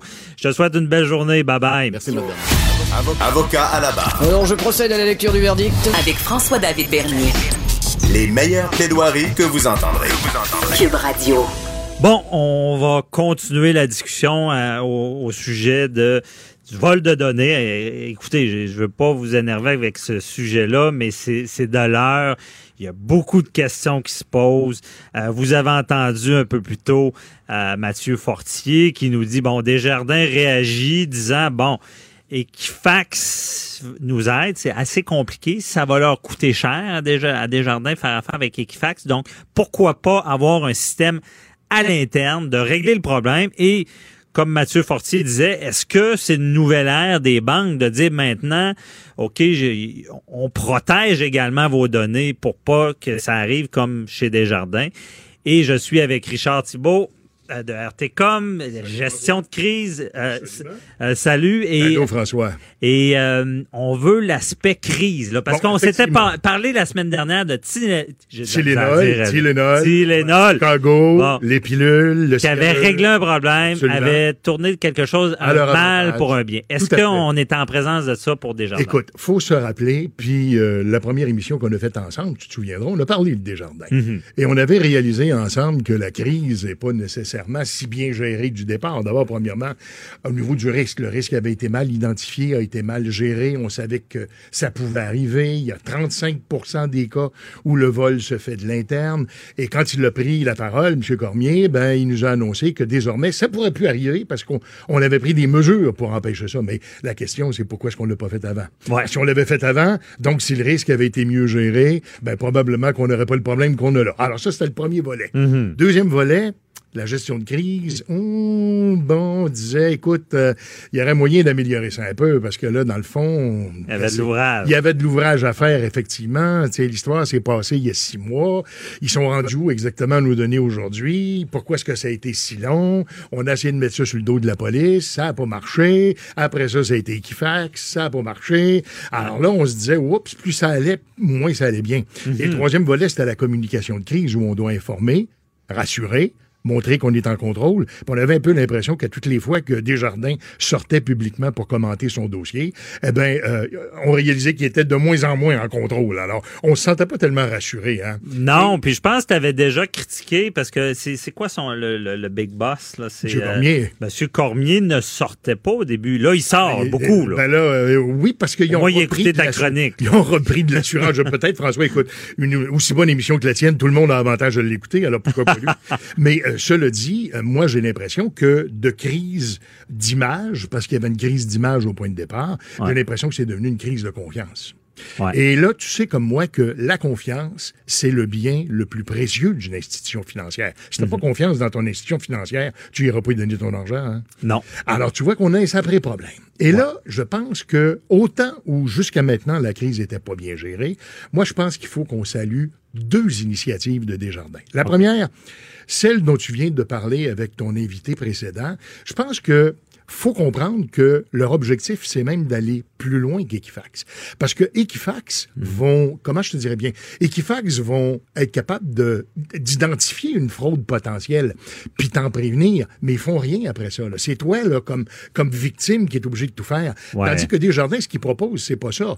Ils te donnent même un pote jusqu'à 50 000 pour payer un avocat qui va t'aider à regagner ton, ton identité. Euh, ils vont t'accompagner dans ces démarches-là, ce que ne fait pas Equifax, crois-moi. Et de surcroît, ils vont étendre l'ensemble de cette, pré- de cette protection-là, non seulement à ceux qui ont été victimes de fraude, mais à l'ensemble de tous les clients de Desjardins. Ah, c'est vraiment révolutionnaire ce qu'on fait. Wow. Et moi, je pense sincèrement que, euh, puis ça va probablement leur coûter une fortune, là, mais je pense qu'il fallait qu'ils fassent ça. Sinon, ils perdaient la confiance de leurs membres. On s'en allait vers ça. Là. C'est- Il n'y avait pas le choix. Mais Ils n'avaient pas le choix, puis ce qu'ils ont fait, moi, je pense qu'il faut qu'on lève notre chapeau. C'est un pas dans la bonne direction. La deuxième chose qu'ils ont fait. Mais je, je veux t'entendre sur quelque Oui, chose. Est-ce que en stratégie, on se pose cette question-là, qu'est-ce qu'on fait euh, et, et que c'est arrivé cette solution-là parce que excusez quand on y pense comme ça, on dit ben voyons, mais pourquoi vous n'y avez pas Ben, pensé avant? ben, c'est Mais sûr. ça doit être un processus, dire comment on réagit pour regagner cette confiance-là. Ben, c'est effectivement, moi, je pense, le sens de tout le débat qu'il y a eu à l'intérieur de Desjardins. Mhm. C'est pas juste de se dire, on va te sauver de l'argent, va te coûter moins cher, qu'est-ce qu'on devrait faire? J'ai l'impression que c'était pas ça, la considération. La considération, là, c'était de se dire, hey, euh, on va disparaître, là. Les gens ont plus confiance en nous, là. Il faut vraiment qu'on trouve quelque chose de révolutionnaire. Ben, c'est ça. Ce qu'ils ont fait. Puis le, le gars qui a pensé à ça, il doit avoir une promotion. J'espère. Parce que confiance, ça va bien. Révolution du marché. Ah non. Euh, et peut-être des profits liés à ça parce qu'ils peuvent offrir des services. T'as raison. Et ça coûte moins cher, ce qu'on a entendu de Mathieu Fortier. là. Ouais, mais je suis pas sûr que ça coûte sûr. moins cher parce qu'on ajoute en plus les. Je veux pas dire que les avocats coûtent cher, mais tiens, on va payer Ben, en plus les frais d'avocat. ils coûtent cher. On va. Alors donc c'est tout ça ensemble, François, qui fait que finalement, j'ai l'impression que c'est un programme qui va coûter assez cher, mais que Desjardins était prêt à le faire pour sauver sa réputation, sauver la confiance de ses membres. Mais ils vont plus loin que ça. Mhm. Ah ouais? Ils sont allés à Ottawa cette semaine. Oui. Et là, tu Conseil sais, de la sécurité publique, ils c'est ont sérieux. là. demandé, ce qu'ils ont demandé des jardins, ils ont ils sont expliqués, puis ils ont dit que c'est épouvantable, puis on comprend très bien que les gens sont très inquiets, puis il faut les rassurer, puis leur donner la chance de comprendre ce qui se passe. On va les accompagner, on va les protéger. Mais ils ont dit, peut-être qu'il serait temps, comme gouvernement ou comme État, qu'on revoie nos lois aussi. Parce que peut-être que l'encadrement légal à la protection des renseignements personnels des gens, peut-être qu'on est un peu en retard par rapport à ailleurs. Mhm. Et effectivement, fais le tour, là. Amuse-toi là, à te promener sur Internet, vois ce que d'autres pays sont en mesure d'offrir. Et tu vas voir qu'au Canada, là, on est très en retard. Ah ouais. C'est des euh, amendes euh, ridicules qu'on donne aux institutions financières quand euh, il y a des fuites de renseignements personnels. C'est à peu près pas encadré. N'importe qui peut faire n'importe quoi. N'importe qui est capable d'aller chercher n'importe quel renseignement. D'ailleurs, chez Desjardins, faut quand même se le dire, j'ai fait ma petite enquête à un moment donné parce que tu dis, nos renseignements personnels, euh, c'est quoi exactement? Bien, semble-t-il, les conseillers financiers, là, quand ils te parlent, là, euh, faut pas que tu leur donnes trop d'informations pour qu'ils ça dans ton dossier. Tu as eu un nouveau bébé, tu as fait un voyage. Ils prennent des notes. Ah, ben oui, parce qu'il y a des raisons de marketing en arrière de ça. Ouais. Un nouveau bébé, ben peut-être qu'on va te vendre des assurances, peut-être qu'on va te vendre un régime d'épargne-études, peut-être qu'on Mhm. comprends-tu? Alors donc, il y a des. Alors, jusqu'où on est allé pour collecter de ces informations-là? Est-ce qu'on devrait pas, de par notre régime de loi, encadrer ça, cette histoire-là? Est-ce que vraiment toutes les organisations qui existent, qui vont chercher des renseignements personnels, est-ce qu'on peut tolérer ça, qui vont chercher à peu près n'importe quoi, sans nous demander notre permission? Et puis, quand ils ne les protègent pas adéquatement, est-ce qu'on ne devrait pas relever le niveau des amendes? Je t'amène à un point. Puis je regarde l'idée, je trouve ça très intéressant parce que pe- petite échelle, on, par- on, on parle des courriels, des pourriels. Oui, ben oui. Une loi est intervenue parce que c'était déraillé un petit Mais peu. Mais l'impact, non. Ça, on en Honnêtement, là, ah, je peux te le dire, moi, je reçois autant de pourriels que je recevais avant. Je- Il y, a- il y a même, rappelle-toi aussi, c'était l'autre, l'autre outil là, que le gouvernement avait mis sur pied où tu pouvais donner ton numéro de téléphone pour Mhm. Ouais. empêcher les, les vendeurs, les pédaleurs là, de, pas téléphoner. Puis finalement, ils t'appellent Mais pas. on en reparlera. Mais côté gestion de crise, je comprends ton propos. C'est que déjà, moi, je trouve ça intéressant parce que souvent, on veut chialer, mais je trouve ça positif. Ben, on, met, on met en place un système qui peut révolutionner un peu les banques Voilà. côté protection de données. Voilà. Et ensuite de ça, à t'entendre, c'est qu'en plus, on prend le bâton de pèlerin en Voilà. étant le défenseur des Voilà. droits, voulant changer ce système-là. Et pour te montrer jusqu'à quel point on est en retard. OK. Te rappelles-tu du fameux dossier de Facebook qui avait donné des informations confidentielles à une entreprise britannique qui avait utilisé les informations confidentielles Oui. de Facebook dans des, à un dessin électoraliste? hein? On avait identifié Mhm. les clientèles électorales et tout ça. Il y a eu une commission aux États-Unis qui euh, régule ce secteur-là, qui a euh, reconnu euh, Facebook coupable et qui lui a imposé, puis là, t'es bien assis, une amende de 5 milliards de dollars. C'est pas un ticket de stationnement. Oh, c'est pas une étiquette de stationnement. Alors, on prend ça au sérieux. Là. Ça, ça veut dire que la prochaine fois que Facebook va penser disséminer comme ça, puis vendre nos informations à nous, là, à d'autres personnes ou à d'autres groupes, là, on va y penser deux fois. Alors, oui, mais est-ce que la question c'est est-ce que le 5 milliards est rentable pour eux d'avoir commis cette infraction-là? Oh, ben, faudra- On sait pas. faudra voir, mais Parce que des fois, ils, payent des amendes ils font des infractions. T'as raison. François. Mais j'imagine qu'il y a dû y avoir quelqu'un qui s'est penché là-dessus et qui a dit à 5 milliards, ils vont peut-être bien y pencher après. Mais ce- cela dit, c'est sans aucune commune mesure avec les amendes ridicules qu'on charge de l'autre côté. Alors, Mhm. Ouais. effectivement, tu as raison. Ils ont géré maintenant. Je pense que ce qu'ils font maintenant, là, ils ont vraiment repris le contrôle de leur crise. Cette, euh, cette formule-là de protéger les renseignements personnels à vie, Mhm. pas juste pour cinq ans, là, avis de ses membres et de prendre le bâton du pèlerin pour se mettre en avant de la parade, pour inciter les gouvernements à revoir les lois Les règles. qui encadrent ça, les règles, les amendes. Ah, mon Dieu Seigneur, je pense que là, là, on commence à jaser. Oui, c'est c'est vraiment euh, une, une bonne euh, façon de faire. Donc, toi, tu donnes une note, là. Ah ben écoute, autant où j'étais découragé la première fois qu'on s'en est parlé, je te dirais que maintenant le dossier a évolué dans le bon sens.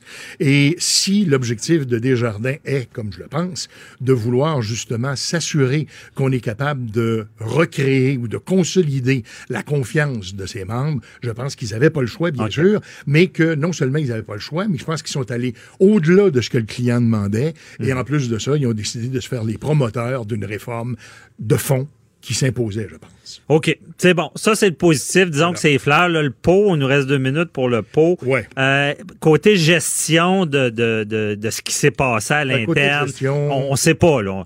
Pourquoi il y a eu un excès? Est-ce qu'il a vendu les données vraiment? Il y a plein de Est-ce choses. que Qu'est-ce qui se passe avec l'enquête? Est-ce que est-ce que, Richard, est-ce qu'ils doivent s'impliquer là-dedans médiatiquement a- je, je comprends très bien qu'il y a une enquête qui est en cours, puis on peut pas pousser dans le dos de la police plus que ça, puis je comprends rien. Moi, ce qui m'étonne surtout, c'est la chose suivante.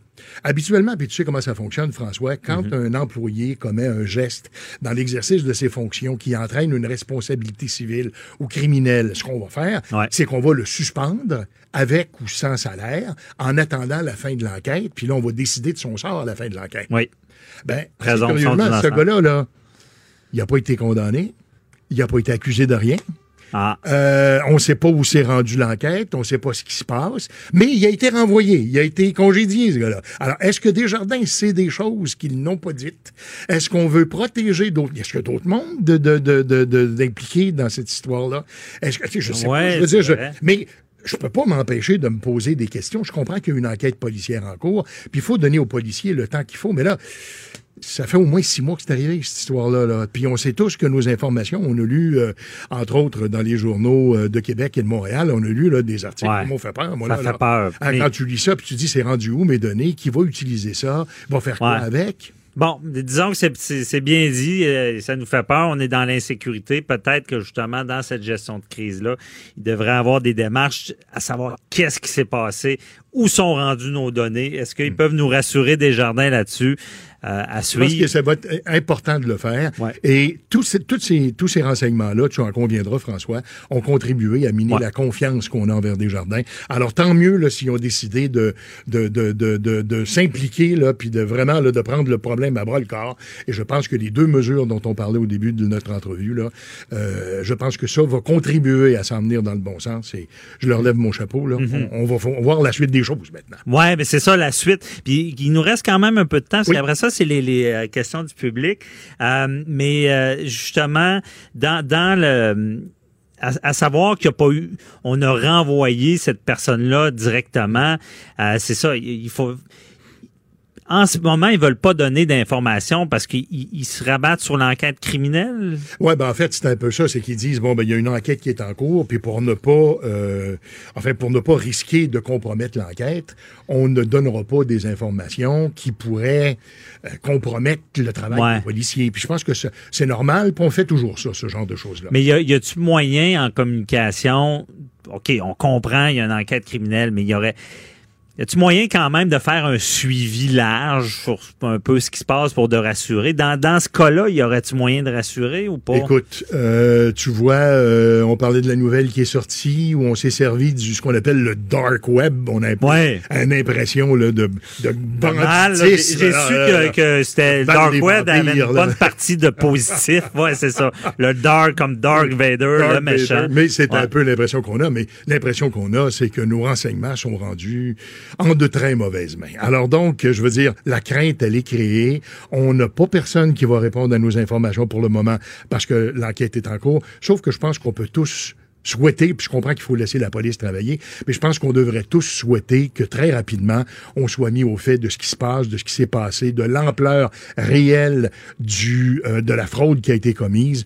Euh, c'est bon de savoir que Desjardins va nous protéger, mais bon, il en demeure pas moins que Mhm. la vie continue. Là, il y a des gens, il y a des économies d'une vie là que des gens, par exemple, je voyais des entrevues avec des gens qui vont prendre leur retraite, euh, des gens qui ont très peur de ce qui peut arriver dans cinq ans, dans dix ans. On leur annonce annonce plein de choses qui pourraient se produire. Alors donc, on est inquiet et je pense que euh, de procéder rapidement avec cette enquête-là, d'être informé et que rapidement il y ait des accusations de portée puis des procès qui suivent, je pense Ouais. que ça va contribuer à fermer la boucle. Puis c'est ça, on est inquiet, mais d'un autre côté, cette nouvelle-là, comme tu l'as bien dit, vient dire, vous êtes inquiet, mais on va régler vo- votre problème, on va vous protéger. En attendant, on va vous protéger. C'est bon. Merci Richard Thibault Merci, de. RTCOM. Euh, euh, bonne journée. La même Restez chose, bonne là. semaine. On se Merci. reparle la semaine Ouais, prochaine. on se reparle la semaine prochaine. Restez là, on répond à vos questions avec Maître Boyle. De 9 à 11, vous écoutez Avocat à la barre. Bon, vos questions du public, on vous rappelle toujours de poser vos questions euh, à 187 Cube Radio, facile à, à retenir, et également d'écrire sur le Facebook, euh, parce que, bon, on, on aime vous lire. Et Joannie Henry qui est avec nous. Bonjour, Joannie. Bonjour. Euh, Est-ce que... euh, on- quelle question on a reçue aujourd'hui, la première? Euh, on a beaucoup de questions. Est-ce que vous voulez que je commence avec la plus difficile ou la plus facile?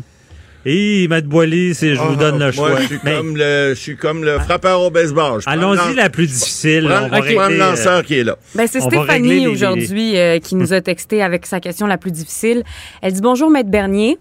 J'ai cru comprendre que la loi 21 se trouvant contestée actuellement devant les tribunaux, ou plus précisément, on conteste son application durant les, euh, les procédures judiciaires. Le procureur général doit donc défendre la position du gouvernement.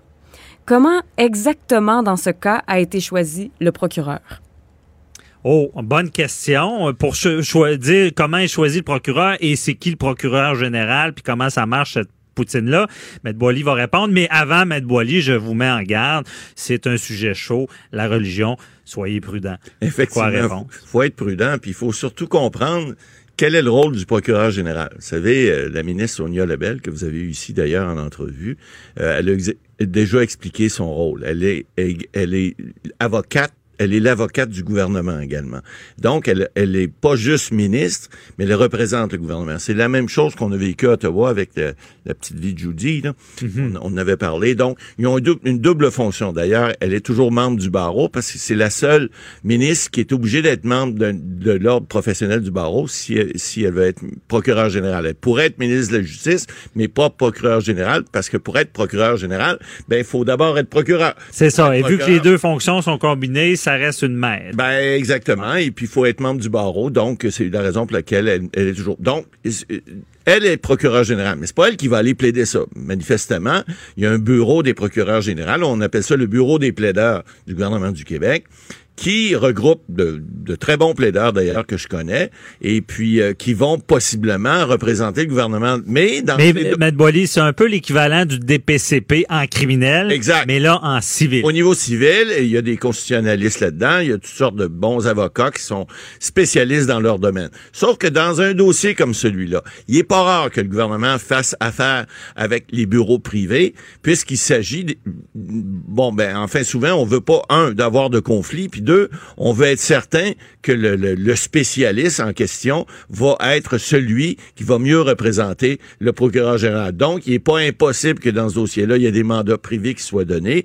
Mais pour répondre à la question... mandats de- privés, expliquez. Un cabinet. Un cabinet bon, de- pas de nom, là, mais. un, cabinet d'avocats qui est pas un cabinet qui relève du gouvernement, mais qui est, un cabinet d'avocats privé, comme vous et moi, Maître Bernier, Ouais. nous sommes Mais- partie d'un cabinet privé. Donc, il peut y avoir des mandats qui sont donnés à ce Mais moment-là. pourquoi? Ben, Pourquoi ils ont l'équipe? ben, c'est-à-dire que l'équipe, oui, mais des fois, il y a des points qui peuvent être précis, qui ont besoin d'un spécialiste que le gouvernement n'a peut-être pas dans son équipe. Alors, oui, effectivement, ils ont des constitutionnalistes. Oui, effectivement, ils ont des gens qui peuvent fort probablement bien représenter le procureur général, mais je gagerai pas là-dessus. Il n'est pas impossible, ça arrive dans certains cas où on décide, des fois c'est des questions de disponibilité aussi, des fois c'est des questions de budget ou des questions de poste. On va dire, bon, on peut pas prendre un avocat, on va prendre un avocat privé, un groupe d'avocats, parce que dans un dossier comme ça, c'est généralement pas juste un avocat, mais ça peut être un groupe d'avocats, et et euh, ça peut être une section d'un bureau qui va s'occuper de représenter le procureur général. Donc, on peut pas dire que ça va être nécessairement... Chose qu'on sait, ça sera pas la procureure générale, parce qu'elle a pas le temps de faire ça, elle doit chafouetter, puis elle est ministre de la Justice. Mais il peut y avoir effectivement des avocats privés ou des avocats du bureau des plaideurs du gouvernement qui vont représenter le Et là, gouvernement. la question, comment on choisit cette personne-là? Ah ben là, évidemment, ça c'est un Ou choix. ces personnes-là. Ben, c'est-à-dire que c'est ça. Il y a une direction à la, au, au- au directeur des, des- des- des- enfin, au bureau des plaideurs. Il, y a, il y a un directeur, il y y a- des gens qui vont décider, puis effectivement, ils vont avec les compétences, puis en espérant qu'ils vont aller chercher les meilleures compétences pour représenter les intérêts du gouvernement, parce qu'évidemment, le gouvernement, c'est le peuple, ben, c'est les intérêts du peuple. Alors, ça prend quelqu'un qui va bien représenter le peuple et le gouvernement. Mais donc, on choisit par comité quelqu'un qu'on sent qui va, qui va vraiment amener la cause du où est-ce qu'on veut. Parce que c'est euh, en ce moment, et puis on prend nos- notre meilleur, euh, notre meilleur Ben oui, ben actif, écoutez, là, parce que euh, on veut, dans cette requête-là, faut pas oublier, on veut suspendre la loi à fait. en, en attendant. Mais vous savez, vous prenez le meilleur des avocats, ça donne pas plus de droits. Un avocat est un, un plaideur, passez-moi l'expression, le meilleur avocat, il est là pour mâcher euh, le, le droit, mâcher les faits, mais il inventera pas le droit puis il inventera pas les faits. Il va prendre les faits et le droit tels qu'ils sont, puis il va le soumettre à la cour, à la justice, pour que la cour rende une décision en fonction du droit applicable. Alors, le meilleur des avocats va pas nécessairement faire gagner une cause. Il va peut-être aider à ne pas la perdre. Il va peut-être aider à faire, euh, à faire, si on veut, valoir les intérêts, par exemple, dans ce cas-ci du gouvernement. Mais ça ne veut pas dire que le gouvernement va avoir raison en bout de ligne. Écoutez, c'est un dossier qui va se rendre nécessairement en Cour suprême. Alors, on va avoir le temps de s'en reparler en masse. Bon, parfait, ça répond à la question. Avant d'aller à la prochaine question, excusez, je- on vient de me donner une nouvelle de dernière heure. Là. El Chapo condamné à la prison à vie. Bon, on s'y attendait. Euh, c'est le trafiquant de drogue le plus connu de la planète. Euh, maintenant qui, on attendait la sentence et à New York, il est condamné à vie, de la prison à vie. Euh, c'est plus de 30 ans de prison. Euh, c'est pas surprenant. On verra si dans ce dossier-là, il y a des appels euh, où ça ira. Donc, euh, je voulais petite parenthèse. Ouais, mais Et- là- là-dessus, en fait, euh, je pense que personne n'est surpris. Là. Si quelqu'un est condamné avec ces infractions-là, qu'il soit condamné à prison à vie, on lève pas notre chaise. Ben, au Canada, euh, peut-être qu'il y aurait eu moins. Non, non, je fais pas de. Parce qu'aux États-Unis, c'est Oui. assez euh, très très expéditif, des fois plus sévère, mais on s'entend que c'est un, un trafiquant notoire et une fois que la preuve est admise. On n'était euh, pas là au on- procès, mais on- enfin. On n'est pas surpris de ça. Euh, Joanie, euh, deuxième question. On a Normand de Sorel-Tracy qui nous a écrit au 187 Cube Radio. Il dit que la SQDC, bon, vend, du cannabis depuis quelques mois, mais on voit pas de publicité nulle part, alors qu'on en voit plein pour la SAQ. Pourquoi? Oh mon Dieu. Parce que c'est de la boucane. Ben, ça, écoutez, là. Là, il y a le débat, est-ce que la boucane est pire que l'alcool? Bon. C'est drôle parce qu'une de mes filles me posait la même question il y a quelques mois ou semblable. Parce que euh, là, on a un choix de société à faire. Écoutez, la SQDC, d'abord, première des choses, dans sa loi habilitante, la loi qui l'a fondée, là, qui a permis de faire ces sociétés-là, là, qui Ouais. vendent euh, du pot puis des produits dérivés, euh, il est interdit de faire de la publicité. Alors, ça règle le cas, là, ils n'ont pas le droit d'en faire. Ils Bon. peuvent pas en faire.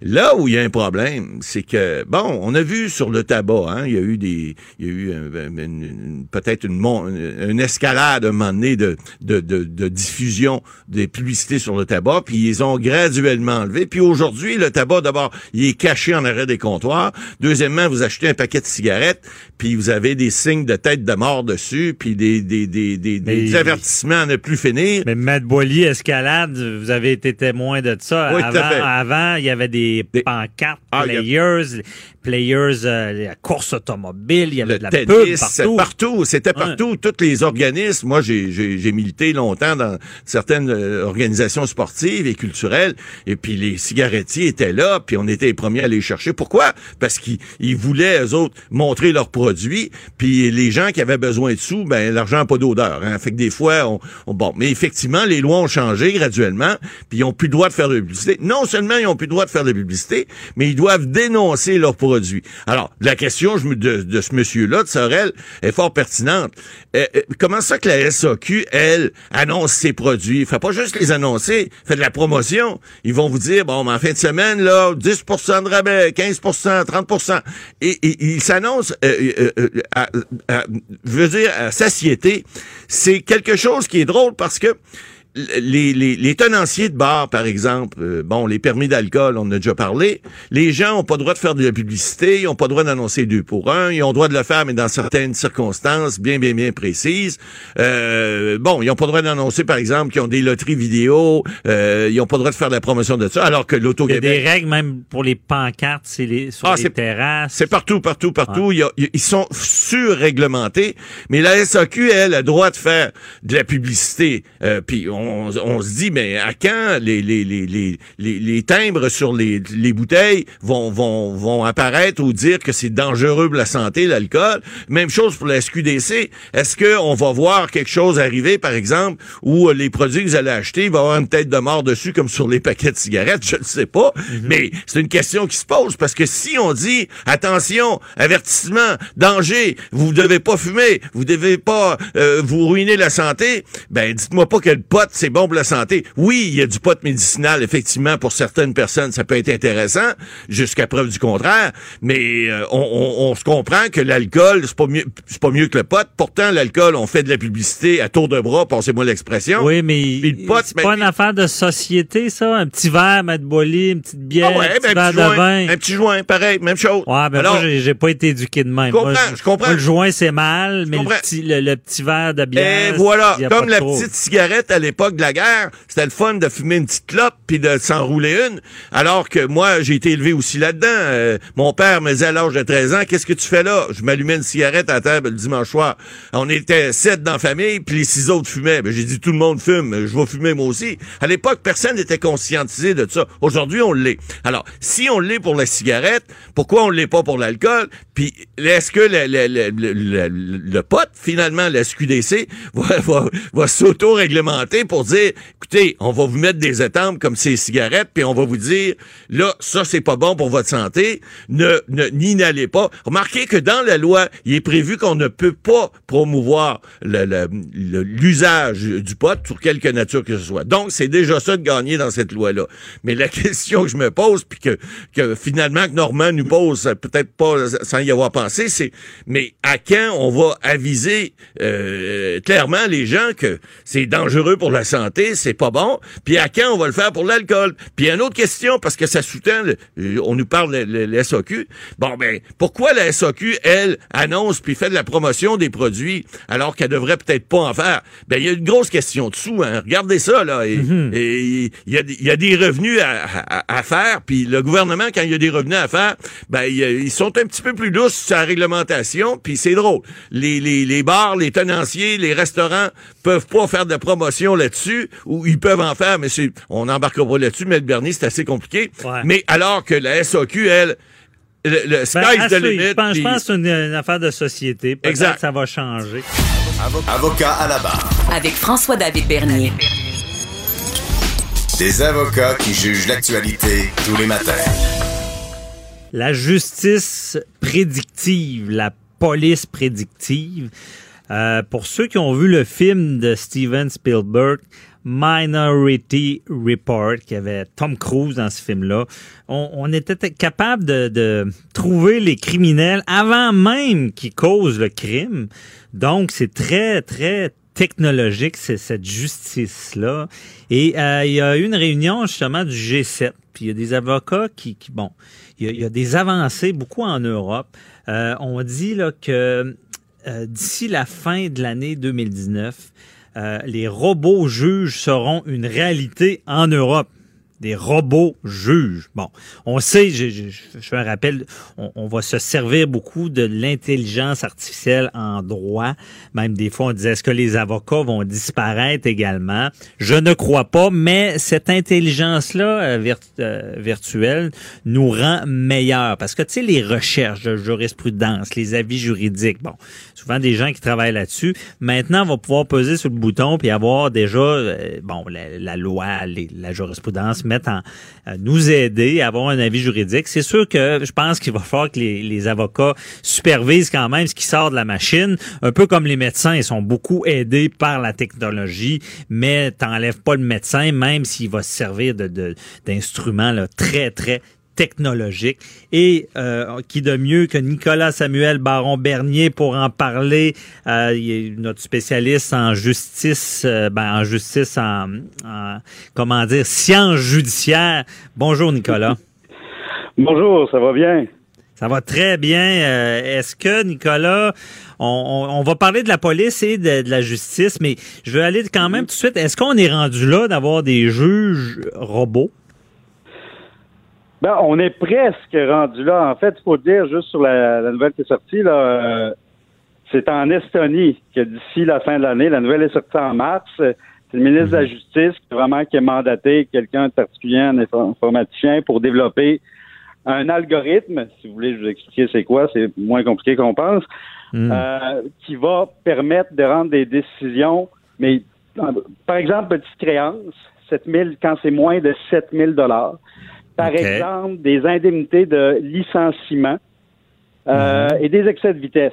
Donc, des choses, pas toujours simples, mais quand même plus simples. Le but étant de désengorger, de donner aux juges, on l'appelle aussi, on dit les robots, les, les titres sont sensationnels, les juges débarquent aux tribunaux, ça va être un juge numérique qui va... Mais c'est ça, c'est, disons, des bases de données qui sont compilées des big data, donc concernant la jurisprudence, des décisions qui ont été rendues sur plusieurs années dans des, des cas particuliers. Donc, c'est pas encore fait, c'est en train de se faire. C'est des choses qui ont moins d'impact sur les personnes que quelqu'un qui est accusé au criminel, justement. Ben, mettons, oui. ça, je pense qu'on n'est pas rendu là, puis je pense pas qu'on s'y rende non plus. Euh, la complexité des jugements selon les contextes, Dieu sait que la, perception humaine est, est vitale dans, dans ces cas-là. Mhm. Euh, pour revenir un peu, pour comprendre un peu le tout, puis pour comprendre qu'on n'est pas justement dans Minority Report, euh, dans la science-fiction, mhm. euh, on va démêler un peu police prédictive très brièvement. Ça a déjà commencé, c'est déjà en application aux États-Unis. C'est le département de police de Los Angeles, Santa Cruz qui ont été les premiers dès 2010.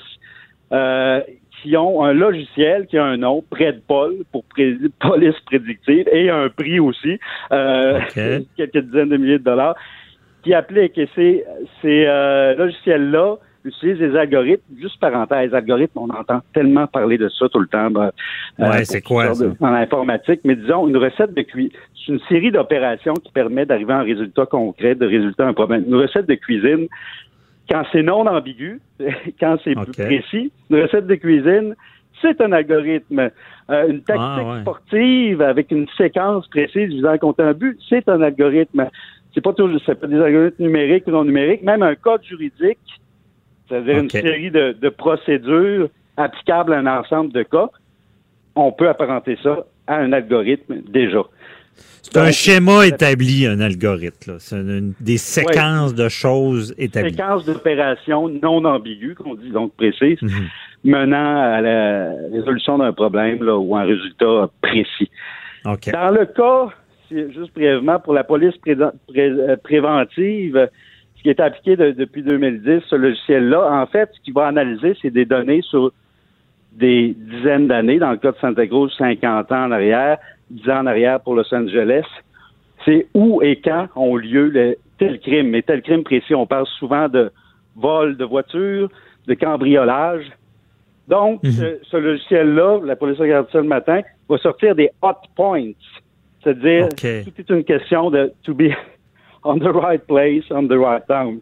C'est vraiment d'être au bon moment, à la, euh, à la bonne place au bon moment c'est une question de probabilité. Donc, ça va évaluer le risque dans tel secteur de la ville.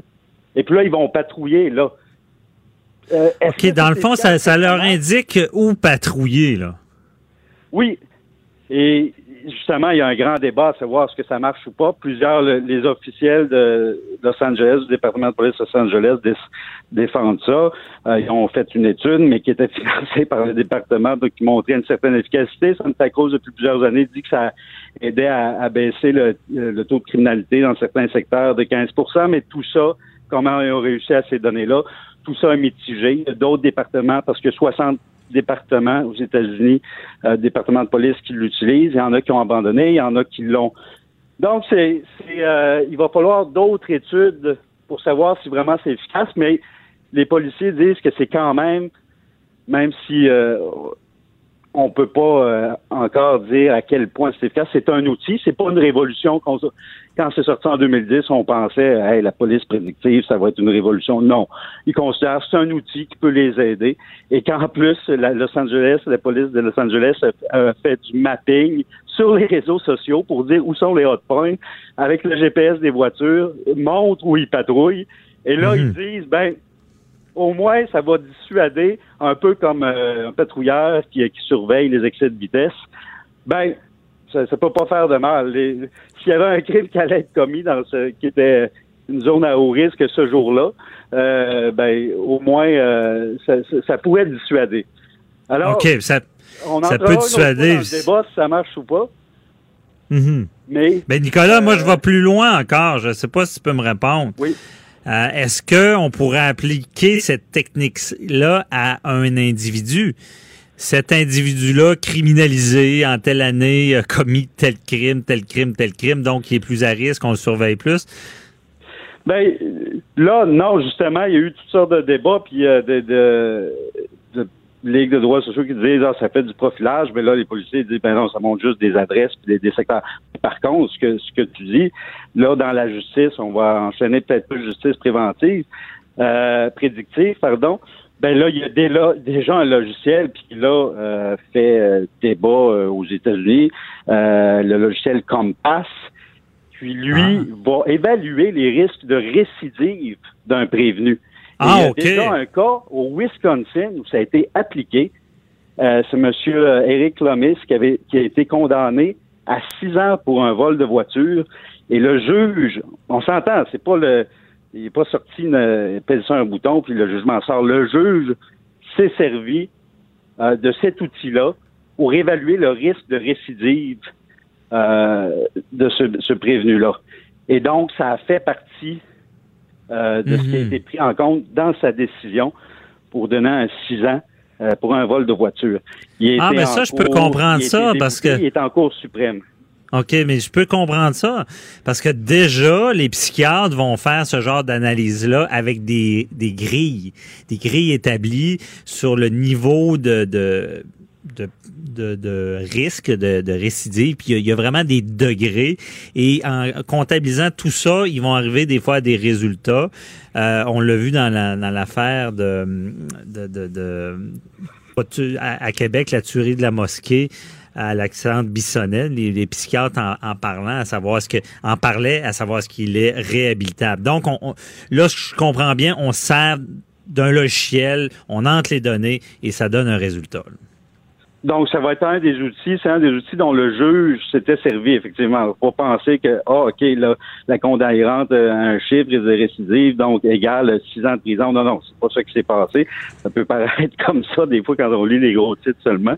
Mais, euh, ça, donc, c'est un, outil. C'est un outil, encore une fois.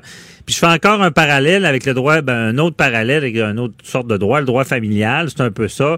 Pour, euh, les gens, des fois, pensent qu'ils peuvent négocier leur pension alimentaire. C'est un outil aussi, c'est un logiciel. Tu rentres le nombre d'enfants, le temps de garde, les revenus, et ça donne un chiffre. Oui, il faut faire attention. Par contre, c'est ça, les algorithmes. Par exemple, dans le cas où il était en cours suprême, il disait, ben moi, je comprends pas cet algorithme-là. Euh, euh, est-ce que c'est juste, tu sais, il faut, il va falloir, c'est pour ça que le comité dont on parlait, le G7 des avocats qui s'est réuni face à la décision de l'Estonie de mettre un, comme on disait tantôt, un juge un juge, numérique. Euh, ben là, ils disent attention, on est conscient que ça pourrait aider à l'accès à la justice, tu sais que l'intelligence artificielle s'immisce dans le droit, puis on est rendu là, on, on l'admet. Mais attention, oui, ça peut aider pour l'accès à la justice, oui, ça peut aider pour désengorger les tribunaux, mais il faut mettre des contrôles efficaces. Par exemple, qui finance les algorithmes, euh, mhm. ceux qui vont travailler à faire les algorithmes, plus de conscientisation, de vulgarisation, donc auprès du, public aussi, euh, des mécanismes de contrôle. Puis euh, c'est bien sûr que c'est vital dans notre système de justice, puis de toujours laisser la place au jugement humain. Ben, par exemple, là, juste pour dire, le, le cas de l'Estonie, il va toujours avoir, euh, ça va être sous supervision euh, d'un d'un juge là, en chair et en os. Là.